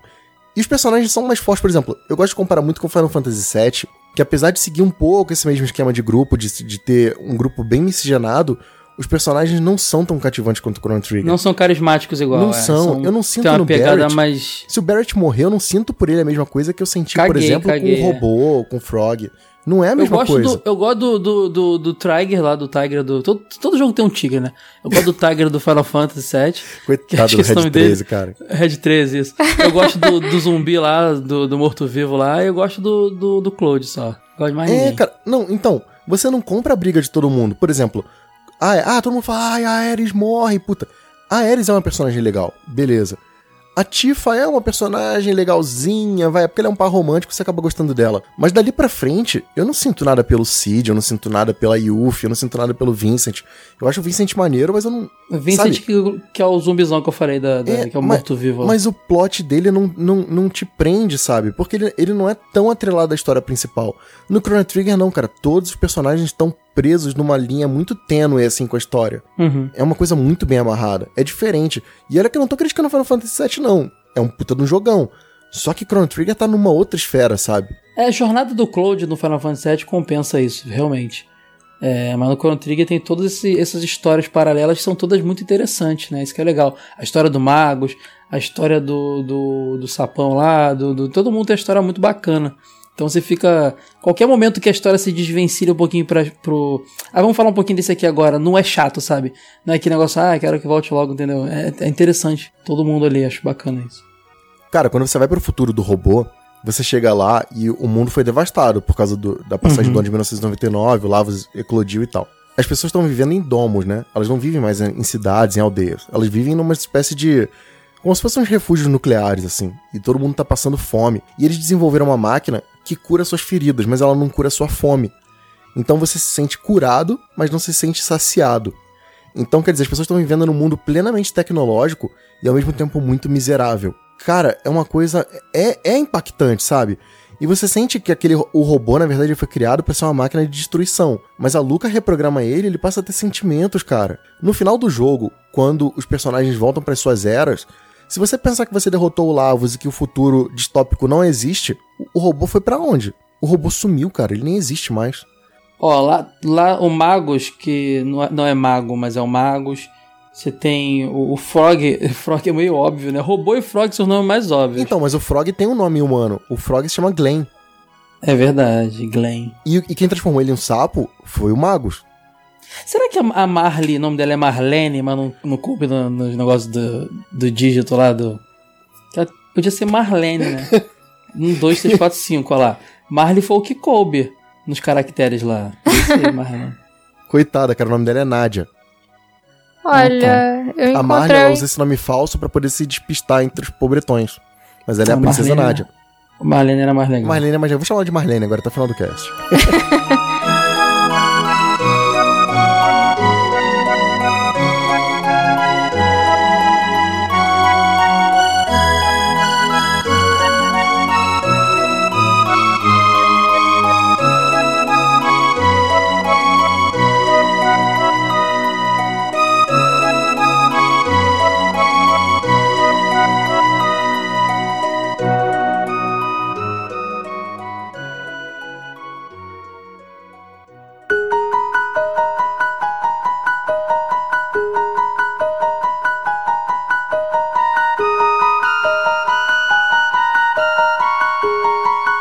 falar um pouquinho dos personagens? Começando pelo Crono.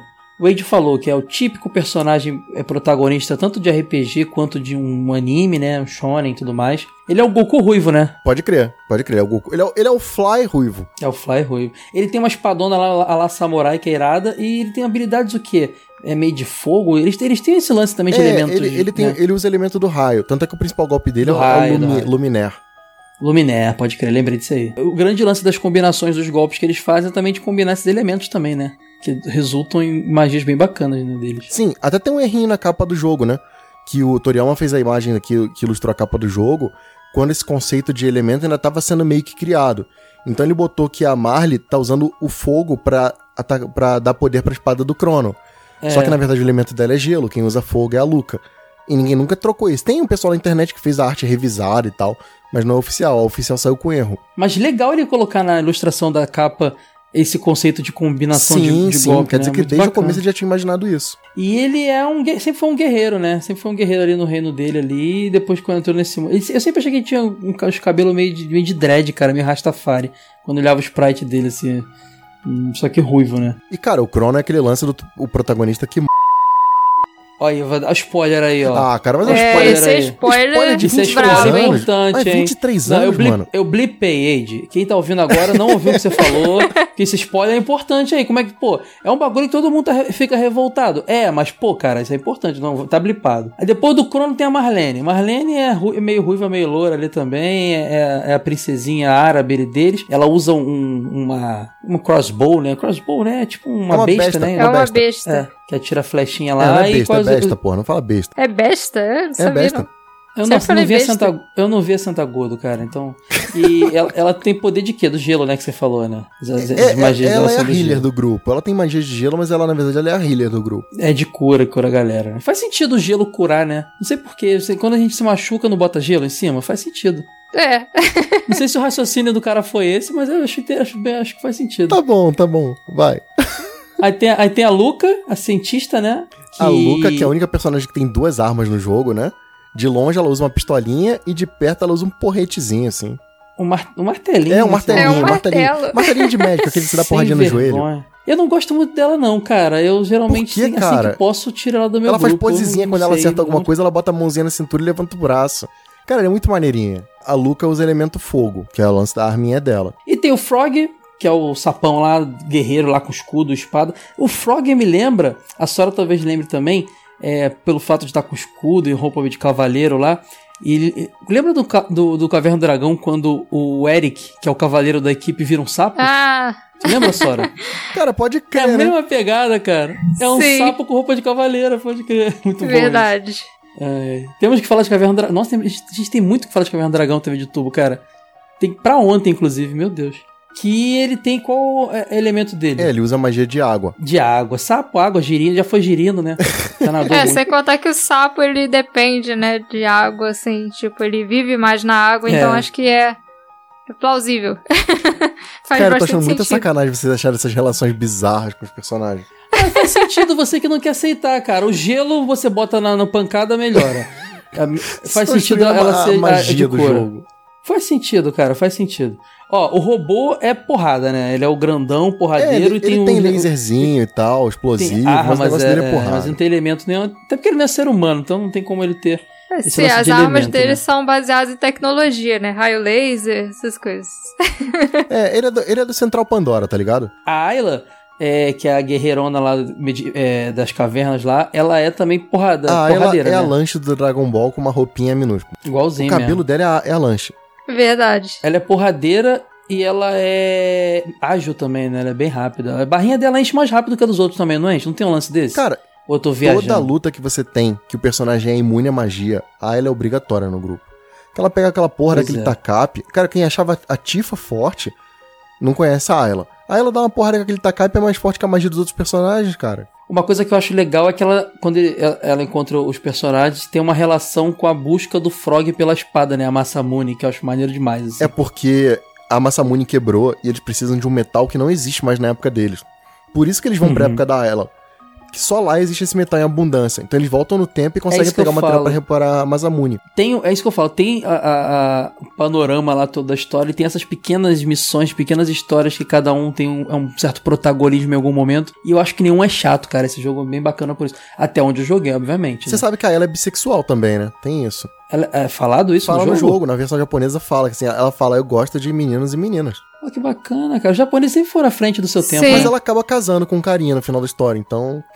É, é, mas é porque é bissexual. Cara, quando chega no ocidente, o maluco pega lá a Poison, bota a bermuda na Poison, que não tinha bermuda comprida, faz a Poison virar, mudar o gênero da Poison.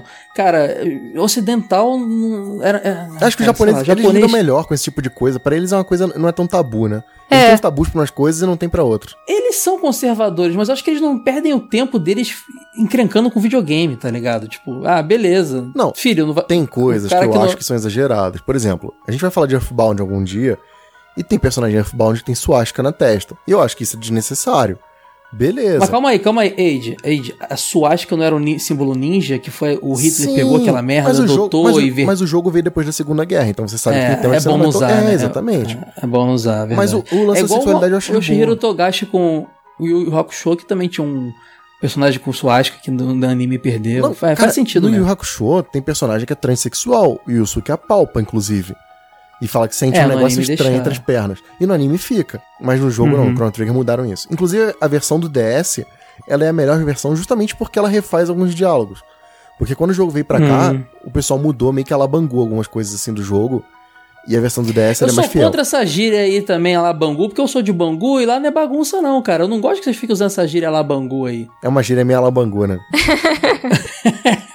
Ah, meu querido Bangu, bairro, bairro muito agradável Ah, não aí, vem com essa não. Cai da Barra da Tijuca. do Rio de Janeiro. Uma, Não, sou de Bangu, sempre serei. uma coisa que eu acho legal sobre a Ayla é que geralmente o cara for. O cara não, o personagem fortão do jogo é um homem grandalhão.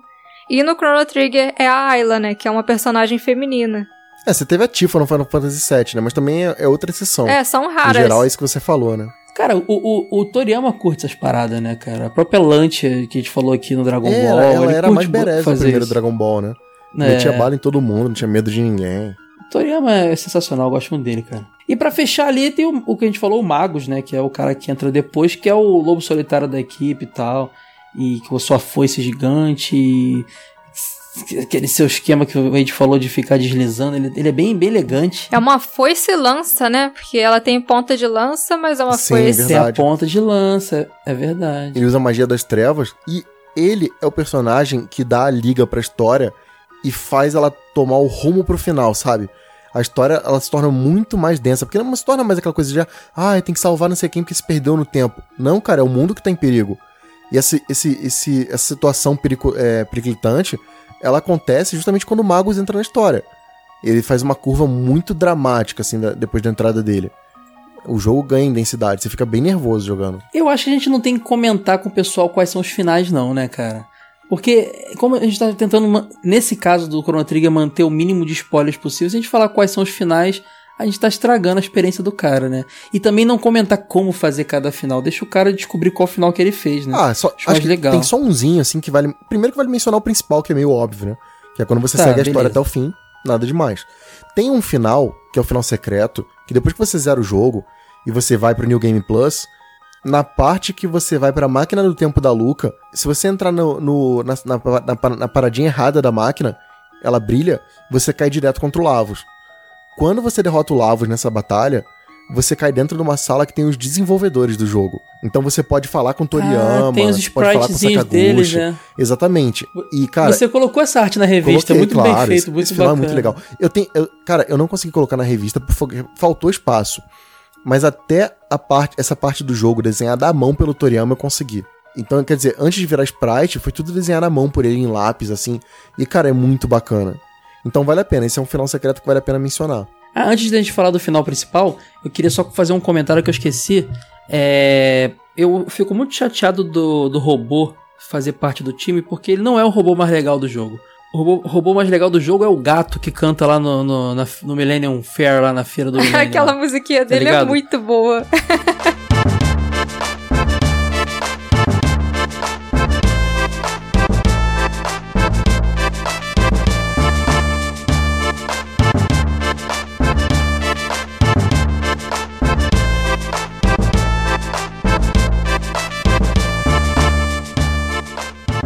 o gato, o nome do gato, o nome é gato, né, do, do robô, é, ele é né? gato aqui, cham... em japonês ele fica gritando Gonzales, Gonzales. Pô, irado, cara, é um gatão gordo, robô rosa, cara, tinha que ser esse aí no time, tinha que ser aquele robô feioso, não. Mas Tudo bem. Você sabe, é, vamos falar do anime então, né? Tem um, tem um ovazinho que é muito curto, deve ter no máximo 15 minutos, que conta a história dos monstros da Feira do Milênio. Mas não, não mostra nenhum dos personagens, só aparece no finalzinho, só aparece os bichinhos mesmo.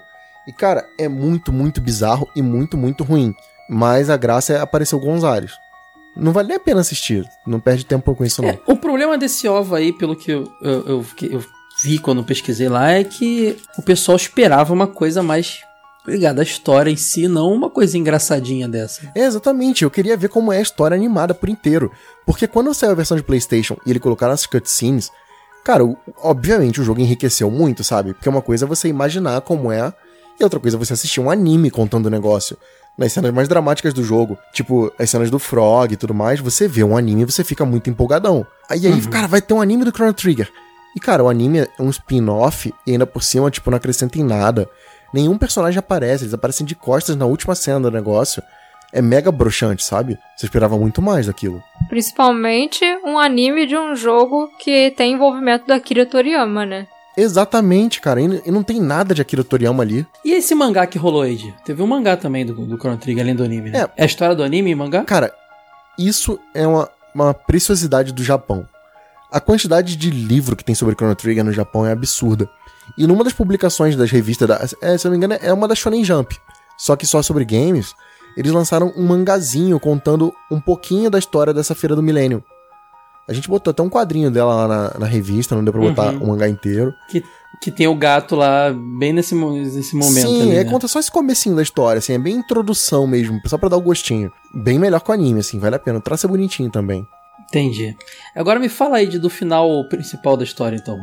São 13 finais, já falou o final secreto lá, se você entrar no lugar errado lá do. do, do ah, cara, o, fina, o final normal ele é previsível, né, cara? O que acontece? O Chrono blipa de novo, desculpa. Depois que você consegue o item chamado Chrono Trigger, que é o item que blá blá blá o Chrono, vocês partem para enfrentar o Lavos, não tem jeito. Vocês vão ter que enfrentar ele para tentar salvar o mundo. Então a batalha final consiste nisso: você enfrenta todas as formas do Lavos e tal e salva o mundo. Tem algumas Entendi. coisas depois que acontecem para ligar o jogo com Chrono Cross, mas acho que não dá para contar muita coisa disso sem dar spoiler que Chrono Cross, apesar uhum. de não ter muito dos elementos dos personagens, na parte da trama, ele puxa sim de Chrono Trigger.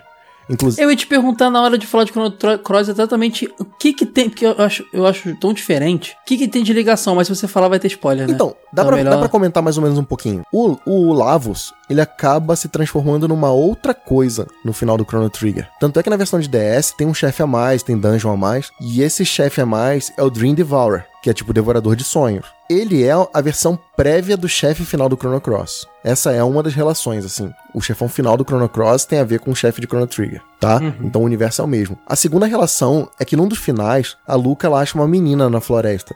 E é uma coisa meio sem sentido. Ah, ela acha um neném na floresta e cria. Essa menina que ela cria é a Kid, que é a protagonista do Chrono Cross.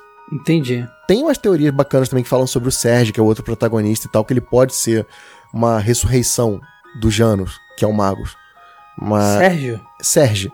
Tá, pra você meus Se chamou de Marlene, Sérgio pode Tem ser meus também. vizinhos todos aí, cara. Tem a Marlene, tem o Sérgio. Meu Deus do céu. O cara veio aqui na Praça Seca do Rio de Janeiro e passa na Praça aqui. Seca. É, Praça Seca, bairro aqui da, da Zona Oeste do Rio de Janeiro. Então, são essas as ligações. Mas é, é pouco, sabe? O que todo mundo espera até hoje é um Chrono Trigger 2. É ver o que aconteceu com o Chrono, com a Marley, com a Luca. Não um jogo que não tem nenhum personagem de Chrono Trigger assim dos essenciais. Tem a participação de um NPC ou outro, vai. Mas é muito pouco, é, um- é uma ligação muito sutil. Acho que a ligação mais forte entre um jogo e o outro é só ter o Yasunori Mitsura fazendo as músicas e o, e o fato do jogo se chamar Chrono. De resto, é bem, é bem sutil a ligação. Mas me fala, não teve um- uns jogos que saíram pro tal do Satellaview aí, do, no universo de Chrono Trigger? O que, que é Satellaview e que jogos são esses, cara? Viu, cara, é porque imagina que você tem um mundo onde a tecnologia funciona e ela é avançada, isso é o Japão. Uhum. Então os caras lançaram um Heron pro Super Nintendo que, tipo, transmitia informação via satélite. Coisa maluca. E eles deram. Hum, tô ligado. Que ligava embaixo do Super Famicom, É, né? cara, ficava tipo um Sega. Sabe aquele modelo antigo do Sega CD? Aquele primeirão? Uhum. Era tipo aquilo no Super Nintendo. E ele baixava uns jogos via satélite. E aí os caras já estavam meio que no- na febre do Chrono Trigger, eles lançaram quatro jogos pro, do, do Chrono Trigger, né? Acho que são quatro. Um é uma biblioteca de, de personagens, outra biblioteca de inimigos. Tem um que é um jogo de música.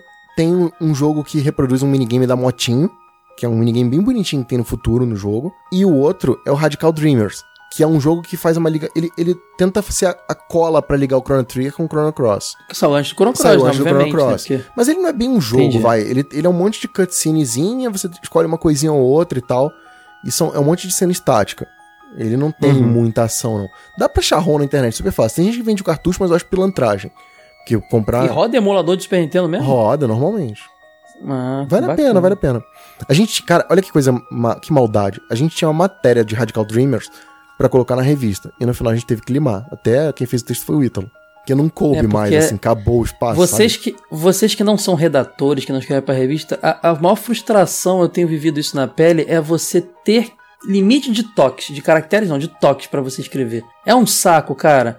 Eu, cara, eu não lembro agora qual foi. Vocês lembram, cara? Eu tinha um texto de Rista, que eu já, já, já existia esse texto, que era pra.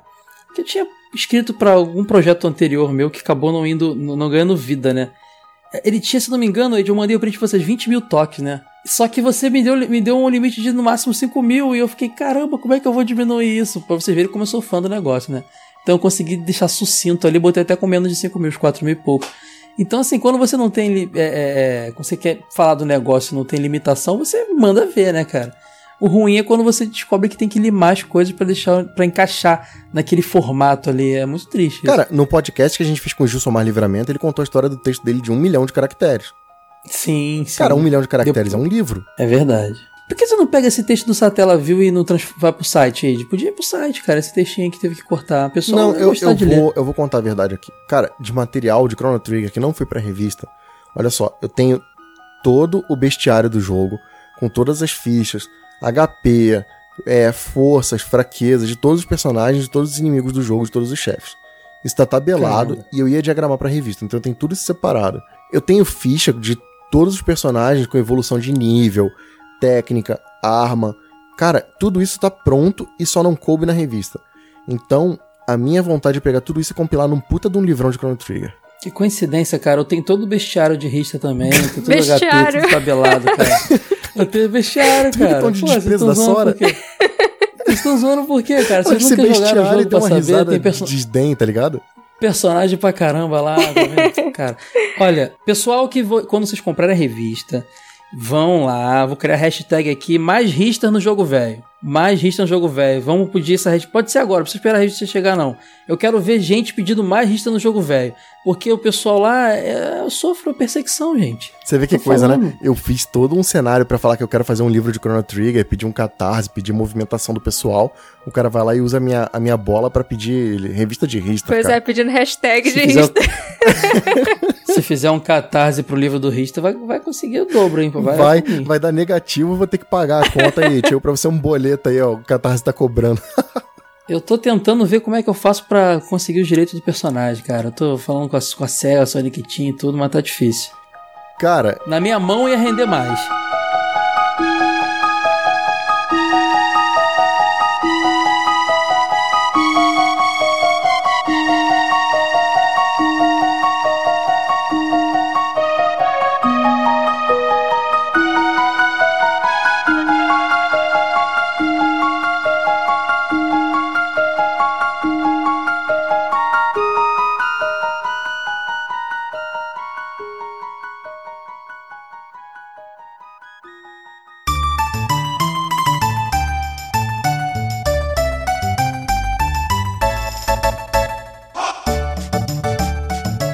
A gente falou aqui de um pouquinho de Chrono Cross, não vamos falar mais nada, porque pô, podemos fazer um dia um episódio, quem sabe, mais pra frente, né? A gente falou um pouquinho lá do, do Radical Dreamers e tal. A revista tem tudo isso mais detalhado, já falei pra vocês, mas tem uma coisa que não tem na revista, Ed, porque é impossível, é verdade. que é falar de. que é ouvir música. Não dá pra não ter música na revista, cara. É por isso que o podcast tá aqui. Eu quero saber de vocês qual é a da, da OST do Rista que vocês mais gostam, a música que vocês mais gostam. Do Mas eu vou falar a minha primeiro porque. Aí, viu? Não sai da minha mente, cara. Do Chrono Trigger, eu errei mesmo. Do Chrono Trigger, qual é a OST a que vocês mais gostam, lá, a trilha que vocês mais gostam? Eu vou falar a minha primeiro porque é muito óbvia. Eu não joguei tanto jogo. E vocês podem falar, eu vou ficar chateado. Eu gosto muito da, da música do, do da Millennium Fair lá, da, da feira do Millennium lá, o Guardians.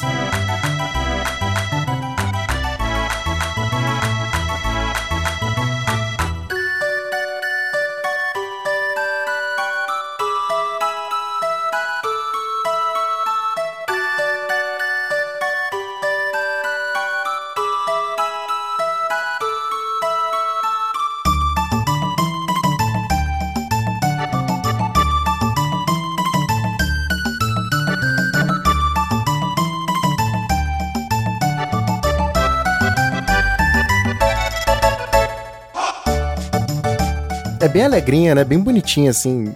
É muito bacana, cara. Cara, cê- é aquela parte do gritinho, né? Tem a parte do grita, oh! É, é, isso, isso é tipo ritmado, sabe? Isso faz parte da, da música, sabe?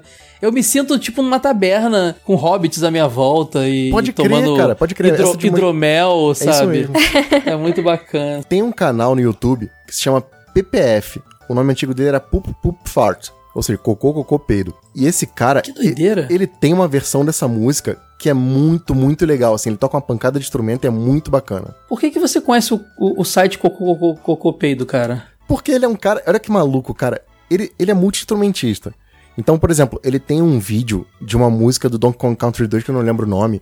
É aquela da fase do balão na lava, sabe? E aquela fase ela tem o som da, da lava borbulhando. E no vídeo ele pegou um balde com água, um canudo e começou a fazer bolha pra fazer o barulho da lava. Então ele é muito criativo pra fazer os sons das, das músicas no jogo. E, cara, eu acho o máximo. Então eu acompanho esse canal desde que ele começou, assim, tem uns oito anos já. Muito maneiro. Tá bom então, né? Cocô Cocô Cocô Cocô Peido aí. Sora, Ah, qual a sua música favorita da OST do jogo? assim, uma que eu gosto muito, que eu até ficava propositalmente repetindo ela, era a música do gato.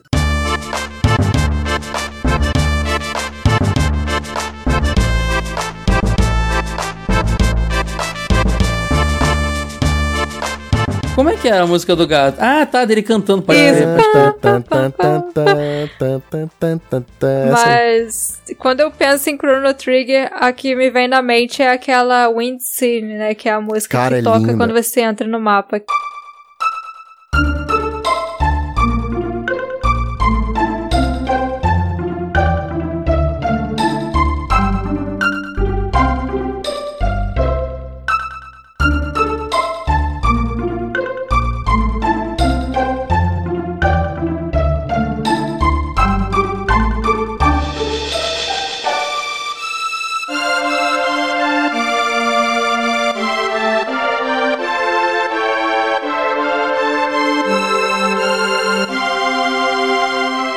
Música é maravilhosa. Ela é minha favorita junto com a do gato. Ela passa uma tranquilidade muito gostosa, né, cara? Sim, é. Ela, você pensa no mapinha de Chrono Trigger, logo já vem ela na cabeça. Cara, já que a Sora pegou a música que eu ia falar, porra, mano, é muito difícil, velho. Chrono Trigger não dá. Cara, quando eu tava diagramando, acho que a minha esposa, ela deve ter enchido o saco de Chrono Trigger. Hoje em dia eu boto uma música qualquer da trilha e pergunto de que jogo é. Ela nem pensa, já fala assim, Chrono Trigger. Porque, tipo, eu ouvi isso em loop de uma maneira muito absurda enquanto eu tava diagramando a revista. Então eu gosto de todas, mas assim, sem ser o Insane, cara, eu acho que eu gosto muito do tema da Epoch, que é a, a, a máquina do tempo que eles pegam e depois usam como nave. É uma música também muito animadinha, assim, muito bacana.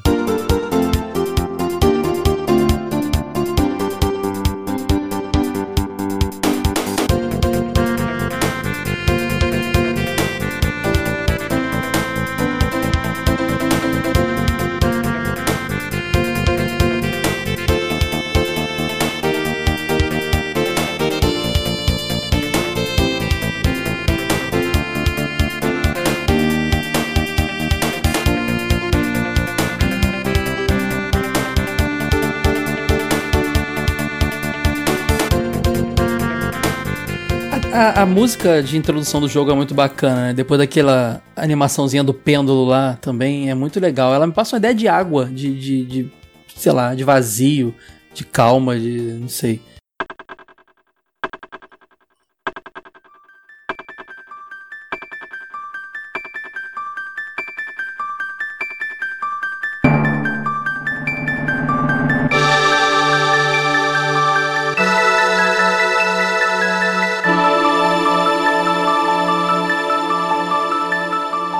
Música do templo da, da, da, da parte da água do jogo, do Underwater Palace, também é muito bonita, já que você falou em água.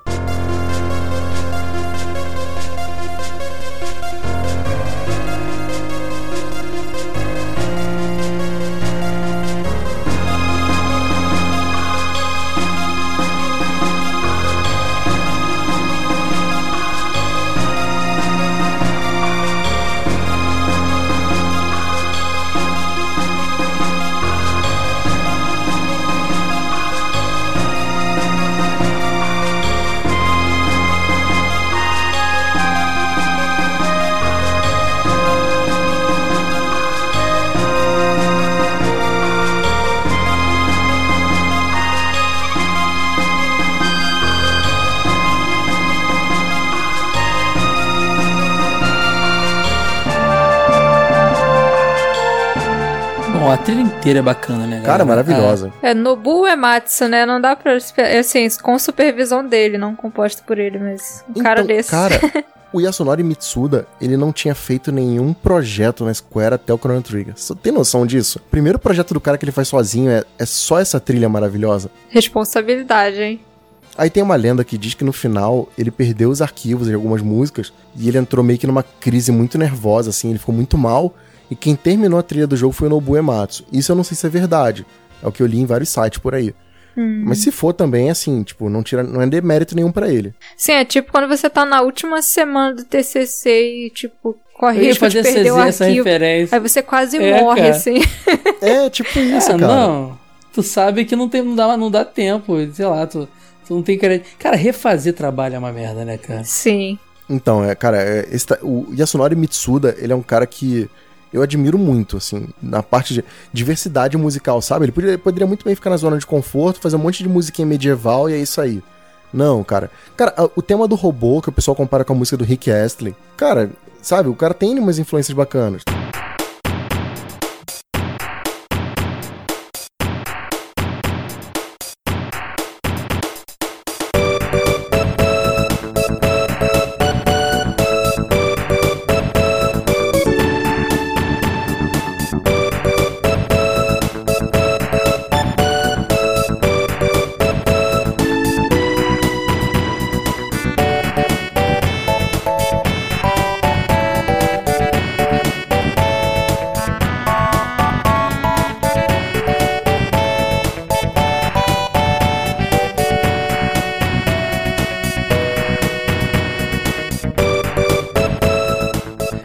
Toda bacana, recomendo você jogar no YouTube lá, tem ela inteira para ouvir, vale muito a pena. É, de qualidade. É aquele tipo de trilha de jogo que não funciona só durante o gameplay do jogo. É algo que você pode ouvir como aí de que um tá diagramando, sei lá, você tá no transporte público lá, é bacana, é de qualidade, sabe? Vale a pena. É minha trilha favorita de longe.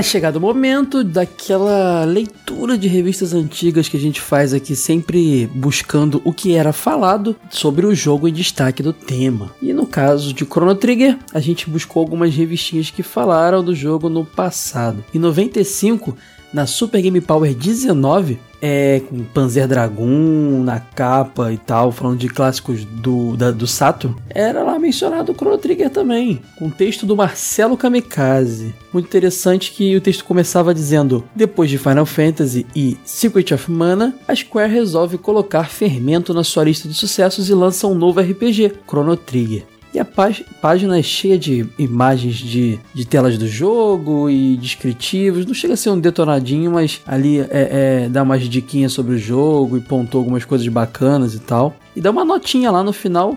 Chrono Trigger conseguiu 5, nota máxima em todos os quesitos. Sensacional. Fora os comentários técnicos que rolaram na revista, né? É, por exemplo, a trilha sonora é espetacular e cativante. Os efeitos sonoros têm detalhes inacreditáveis, como dá para sacar estamos diante de mais um game da Square que dá mais do que conta do recado. Ainda bem que a fantasia não terminou com Final Fantasy e ficou viajando nas ondas do tempo. É, logo um pouco depois, na edição 21 da Super Game Power, aí sim detonado, detonado de Chrono Trigger, mostrando ali o, o passo a passo do jogo, provavelmente porque é, deve ter rolado muita cartinha elogiando a matéria anterior, né? Pedindo aí pra falar mais, foi detonado que foi da página 57 até 65. Ainda rolou uma pequena análisezinha ali e tal. E mais as palavras do Marcelo Kamikaze, ele diz: Chrono Trigger entra para a lista de RPGs bem-sucedidos da Square, ao lado de Final Fantasy Secret of Mana. No final, o jogo recebeu 5/5, como eu havia dito. Na Gamers, é, só em 96, no número 6 da Gamers, é que é, foi mencionado o Chrono Trigger ali, cara. Uma capa que tra... uma revista que trazia é, jogo do Máscara e o WrestleMania junto também, cara.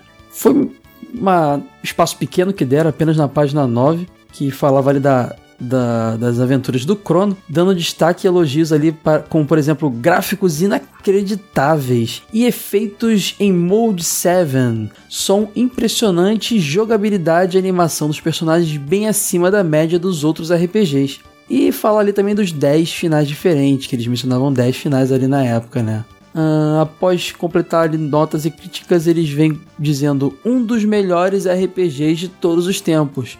Jogue e comprove. Uma curiosidade aí também a revista Nintendo World, lá de 98, que já era uma revista ali dedicada principalmente a falar do Nintendo 64, uh, ah, do Game Boy e tudo mais, Game Boy Advance de pouco depois, mas ela tinha um espacinho para falar de Super Nintendo ainda, porque Super Nintendo ainda existia, cara, tu alugava jogo, vendia o console. E aí na Nintendo World número 3, você tem ali páginas dedicadas a Chrono Trigger também. Uh, e aí você tem lá, por exemplo, destaques para frases como peça emprestado, alugue ou peça para alguém trazer de fora. Você nunca mais verá o seu Super Nintendo com os mesmos olhos. Olha que bacana, ainda, incentiva a, importar sem de forma não ilegal, né, mas mas não comprar o da Gradiente e tudo mais. Interessante. Em maio de 2000, a Super Game Power 74 voltou a falar de Chrono Trigger, voltou a relembrar a história na coluna Flashback e estava comemorando o relançamento do jogo pro PlayStation, né? Que a gente ficou sabendo aí, falando no podcast de 99. E o título da matéria dizia Um verdadeiro sucesso das antigas. Então dá pra ver aí que às vezes a gente tem alguns jogos que tem poucas menções nas revistas, mas Chrono Trigger estava presente em várias. Então o pessoal nunca deixou morrer é, é um, RPG tão importante como Chrono Trigger. Sempre estava sendo relembrado nas revistas.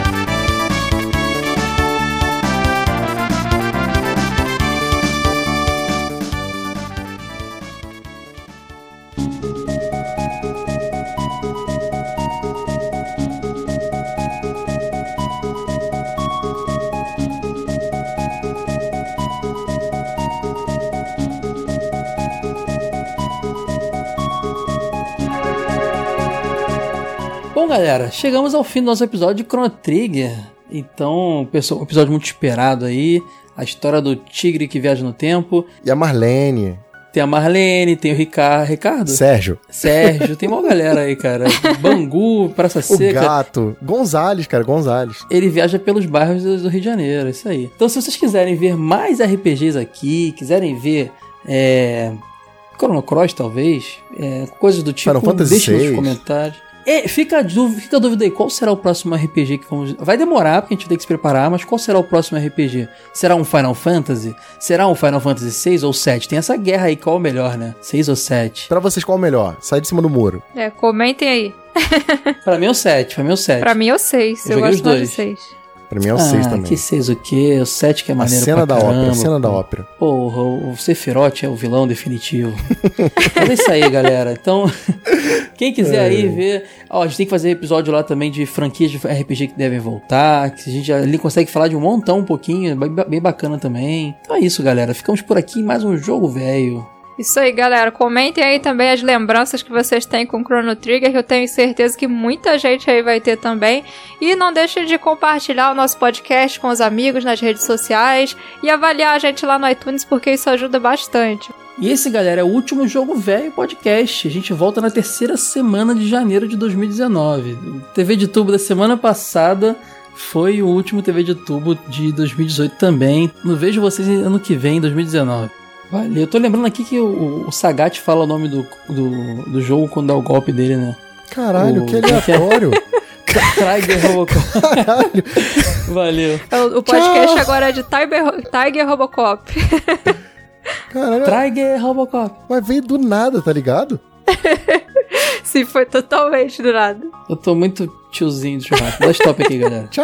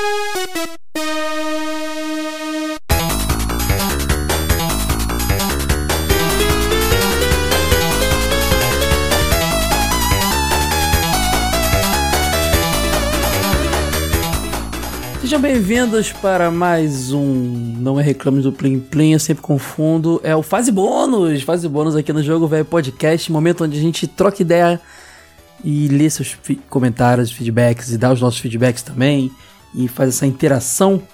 E só lembrando que se você quiser comentar e ter seu comentário lido, é, capricha no comentário que a gente está selecionando mais, porque tem vindo bastante comentário, então capricha no comentário e você pode deixar ele lá no post do episódio, lá em jogovelho.com.br. Procura o post do podcast em questão e comenta lá. Ou manda para podcast.jogovelho.com.br. E se quiser trocar mais ideia com a gente, é só a, a, nos achar nas nossas redes sociais.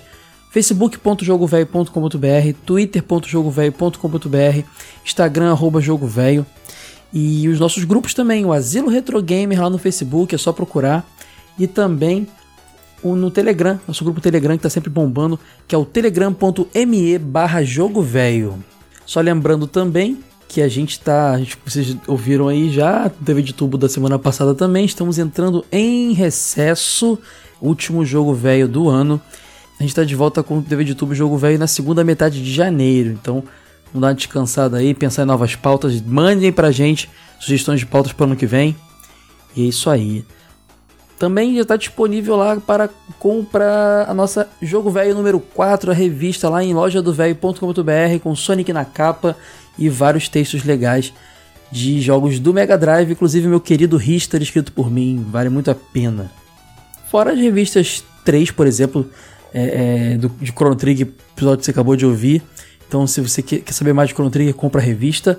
E a 2 de Mega Man, a 1 de Super Mario, tá, tá muito é, é, é, muito bacana, muito conteúdo interessante. Essas revistas são muito caprichadas.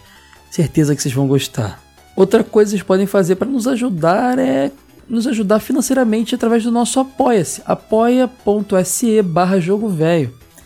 Lá você consegue escolher um valorzinho mensal para nos ajudar e receber lá as, as, premiações, até revista, você consegue receber até revista em casa, dependendo do valor que você escolha. Então, e ajuda demais a gente. Então, assim, todo episódio a gente é, é, menciona aqui dois apoiadores.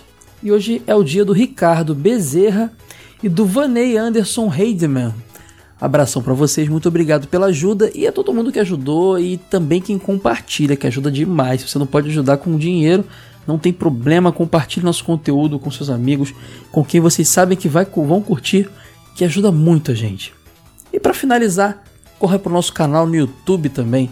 A gente está soltando vários vídeos bacanas de análise lá. Vale muito a pena. É, é só jogar Jogo Velho lá no YouTube.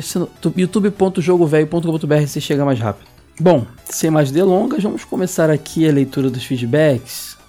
Vou começar aqui pelo. Ah, lembrando que a gente vai ler os feedbacks do episódio lá da nossa nova série Trinca, onde a gente pega três jogos uh, que tem alguma coisa em comum e fala deles, três jogos que não dariam episódio cheio, e no final você descobre o que, que tem que relaciona os três. No caso desse de hoje, a gente fala, fez o episódio de Pulseman, Medical Taruruto Kun e Mario Wario, que são três jogos feitos pela Game Freak, a mesma empresa aí, a mesma desenvolvedora de Pokémon, dos jogos mais clássicos de Pokémon. E esse era o, o que no final a gente revelou lá que era o elo dos três jogos. E agora vamos ler os feedbacks desse episódio. Come começando pelo meu grande amigo Adnan Alves, que já virou amigo, o cara que eu sempre uso o avatar do Underboy, por isso eu acho muito bacana, ele tem um ótimo, um ótimo gosto. Ele comenta aqui: show de bola, Caio. Adorava esse formato de trinca do Retro Geek, que é o podcast que eu fazia antes, que, já, que a gente absorveu o formato que rolava lá. Fiquei muito feliz de ver ele voltando no jogo velho. Agora, sabia que Pulseman é da Game Freak? Taruto Kun poderia desconfiar ah, ele quer dizer que até podia. Ele não sabia que Pulse era. Ah, não, ele diz que sabia que Pulse era da Game Freak, Taruto ele podia desconfiar, mas Mario Wario nunca iria imaginar que tem a mão da Game Freak nesse jogo. Aliás, desses foi o único que eu joguei em console. Os outros dois foram no emulador. Mario Wario me decepcionou a princípio, pois eu esperava uma plataforma tradicional e de repente eu estava controlando a Sininho, que é a fadinha lá. Mas depois adorei o desafio. É um dos puzzles mais divertidos que joguei no Super Nintendo. E olha que joguei sem mouse, no joystick mesmo. Caramba, rolava isso também.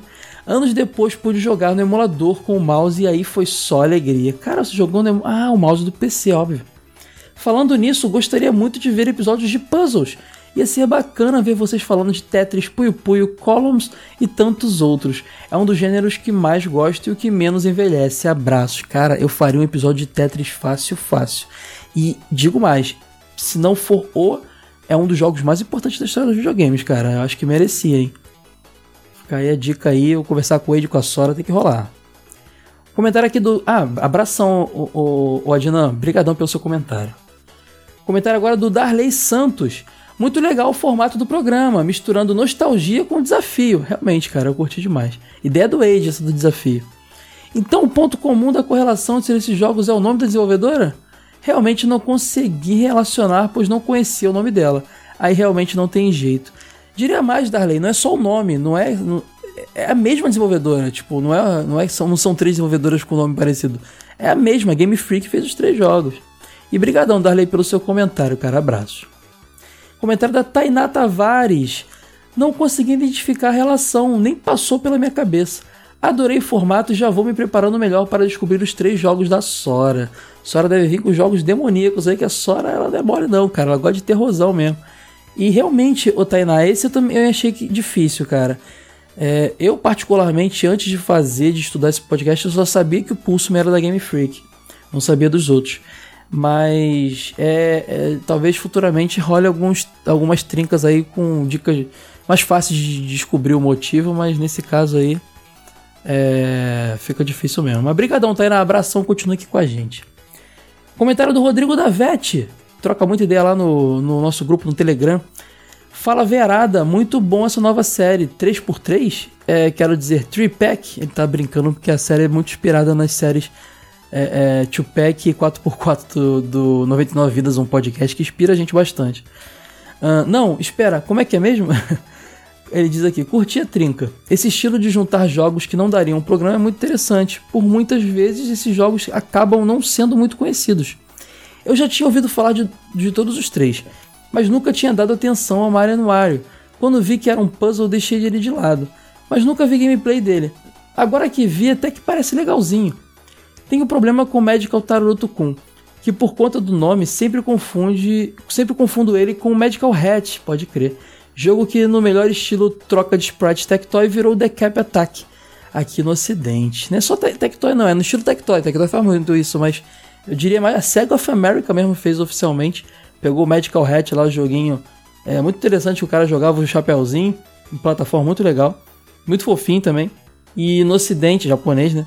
Virou Decap Attack, que era uma caveira que jogava sua. Ah, morto-vivo, sei lá a cabeça, assim, deixou o jogo bem mais sombrio, soturno, que também é muito bacana, gosto muito. E só depois que me toquei que tinha trocado os jogos de novo. Quanto à ligação entre os jogos, descobri assim que eu li a pergunta. Putz, cara, tá bom mesmo, hein? Bônus, comentando um comentário comentado na fase bônus, mais precisamente o comentário do Jussomar sobre a pronúncia do D. Aqui no Ceará a gente também chama geladinho de din... Dindim, eu não sei se ele fala Dindim ou Dindim, porque ele escreve aqui normal. Mas não tem esse D esquisito que eles, deles aí, não. Ah, eu acho que é Dindim. Vocês falam Dindim, né? No Ceará. Mas, ô, Rodrigão, é capital, né, cara? Às vezes o interior tem essa pronúncia mais diferenciada e tal. Esse é o grande lance do, do Brasil, né? Essa pluralidade aí, esse país continental e tudo mais. Eu me amarro nesses papos de cultura. Rodrigão, obrigado pelo seu comentário e abraços. Bom, é, tem um comentário aqui também do Fernandão, que ele elogiou aí o, o, os três jogos e o podcast e tudo mais. Obrigado, Fernando. Continue aqui com a gente também. Bom, por hoje é só. E continue aqui com a gente até janeiro. Eu espero que vocês tenham se emocionado com esse episódio do Chrono Trigger muito bonito. E com o nosso ano de 2018 todo, que a gente caprichou demais, tanto no jogo velho quanto no TV de tubo. Estou muito feliz. Estou aqui sozinho hoje, meus amigos não estão comigo, mas aqui para agradecer vocês e pedir que vocês continuem com a gente em 2019, que se foi bacana 2018, 2019 vai ser o dobro. Garanto. Garantimos. É isso aí. Valeu. Abraço.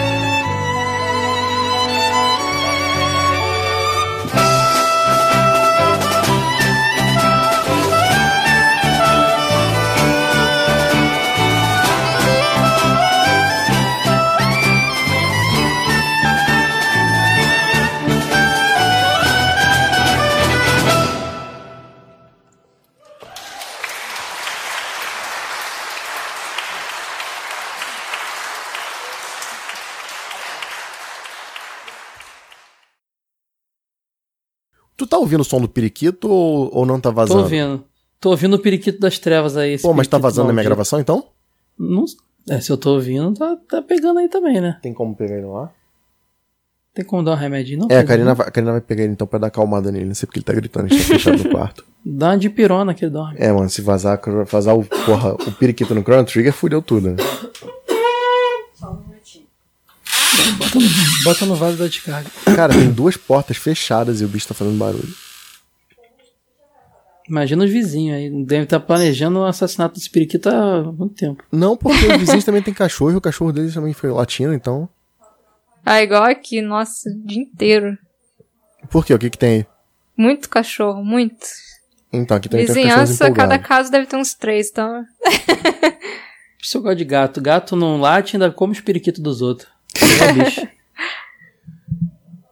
Vocês pegam o periquito na mão e ficam brincando com ele, fazendo carinho, e dormem com vocês, tipo isso, pra acalmar ele? Não, mano, é Ele só não- apagar a luz. Apaga a luz e ele fica tranquilo. Aí se a luz fica acesa ou tem algum barulho, ele quer interagir, tá ligado? Então, por Ah, exemplo, entendi. eu tô no computador e toca música, ele começa a piar junto com a música. Se, se eu Engraçado que eu, eu falo tanto periquito que o Ed já começou a chamar ele de periquito também, né? já Porque é não um agaporn. Coitado. É.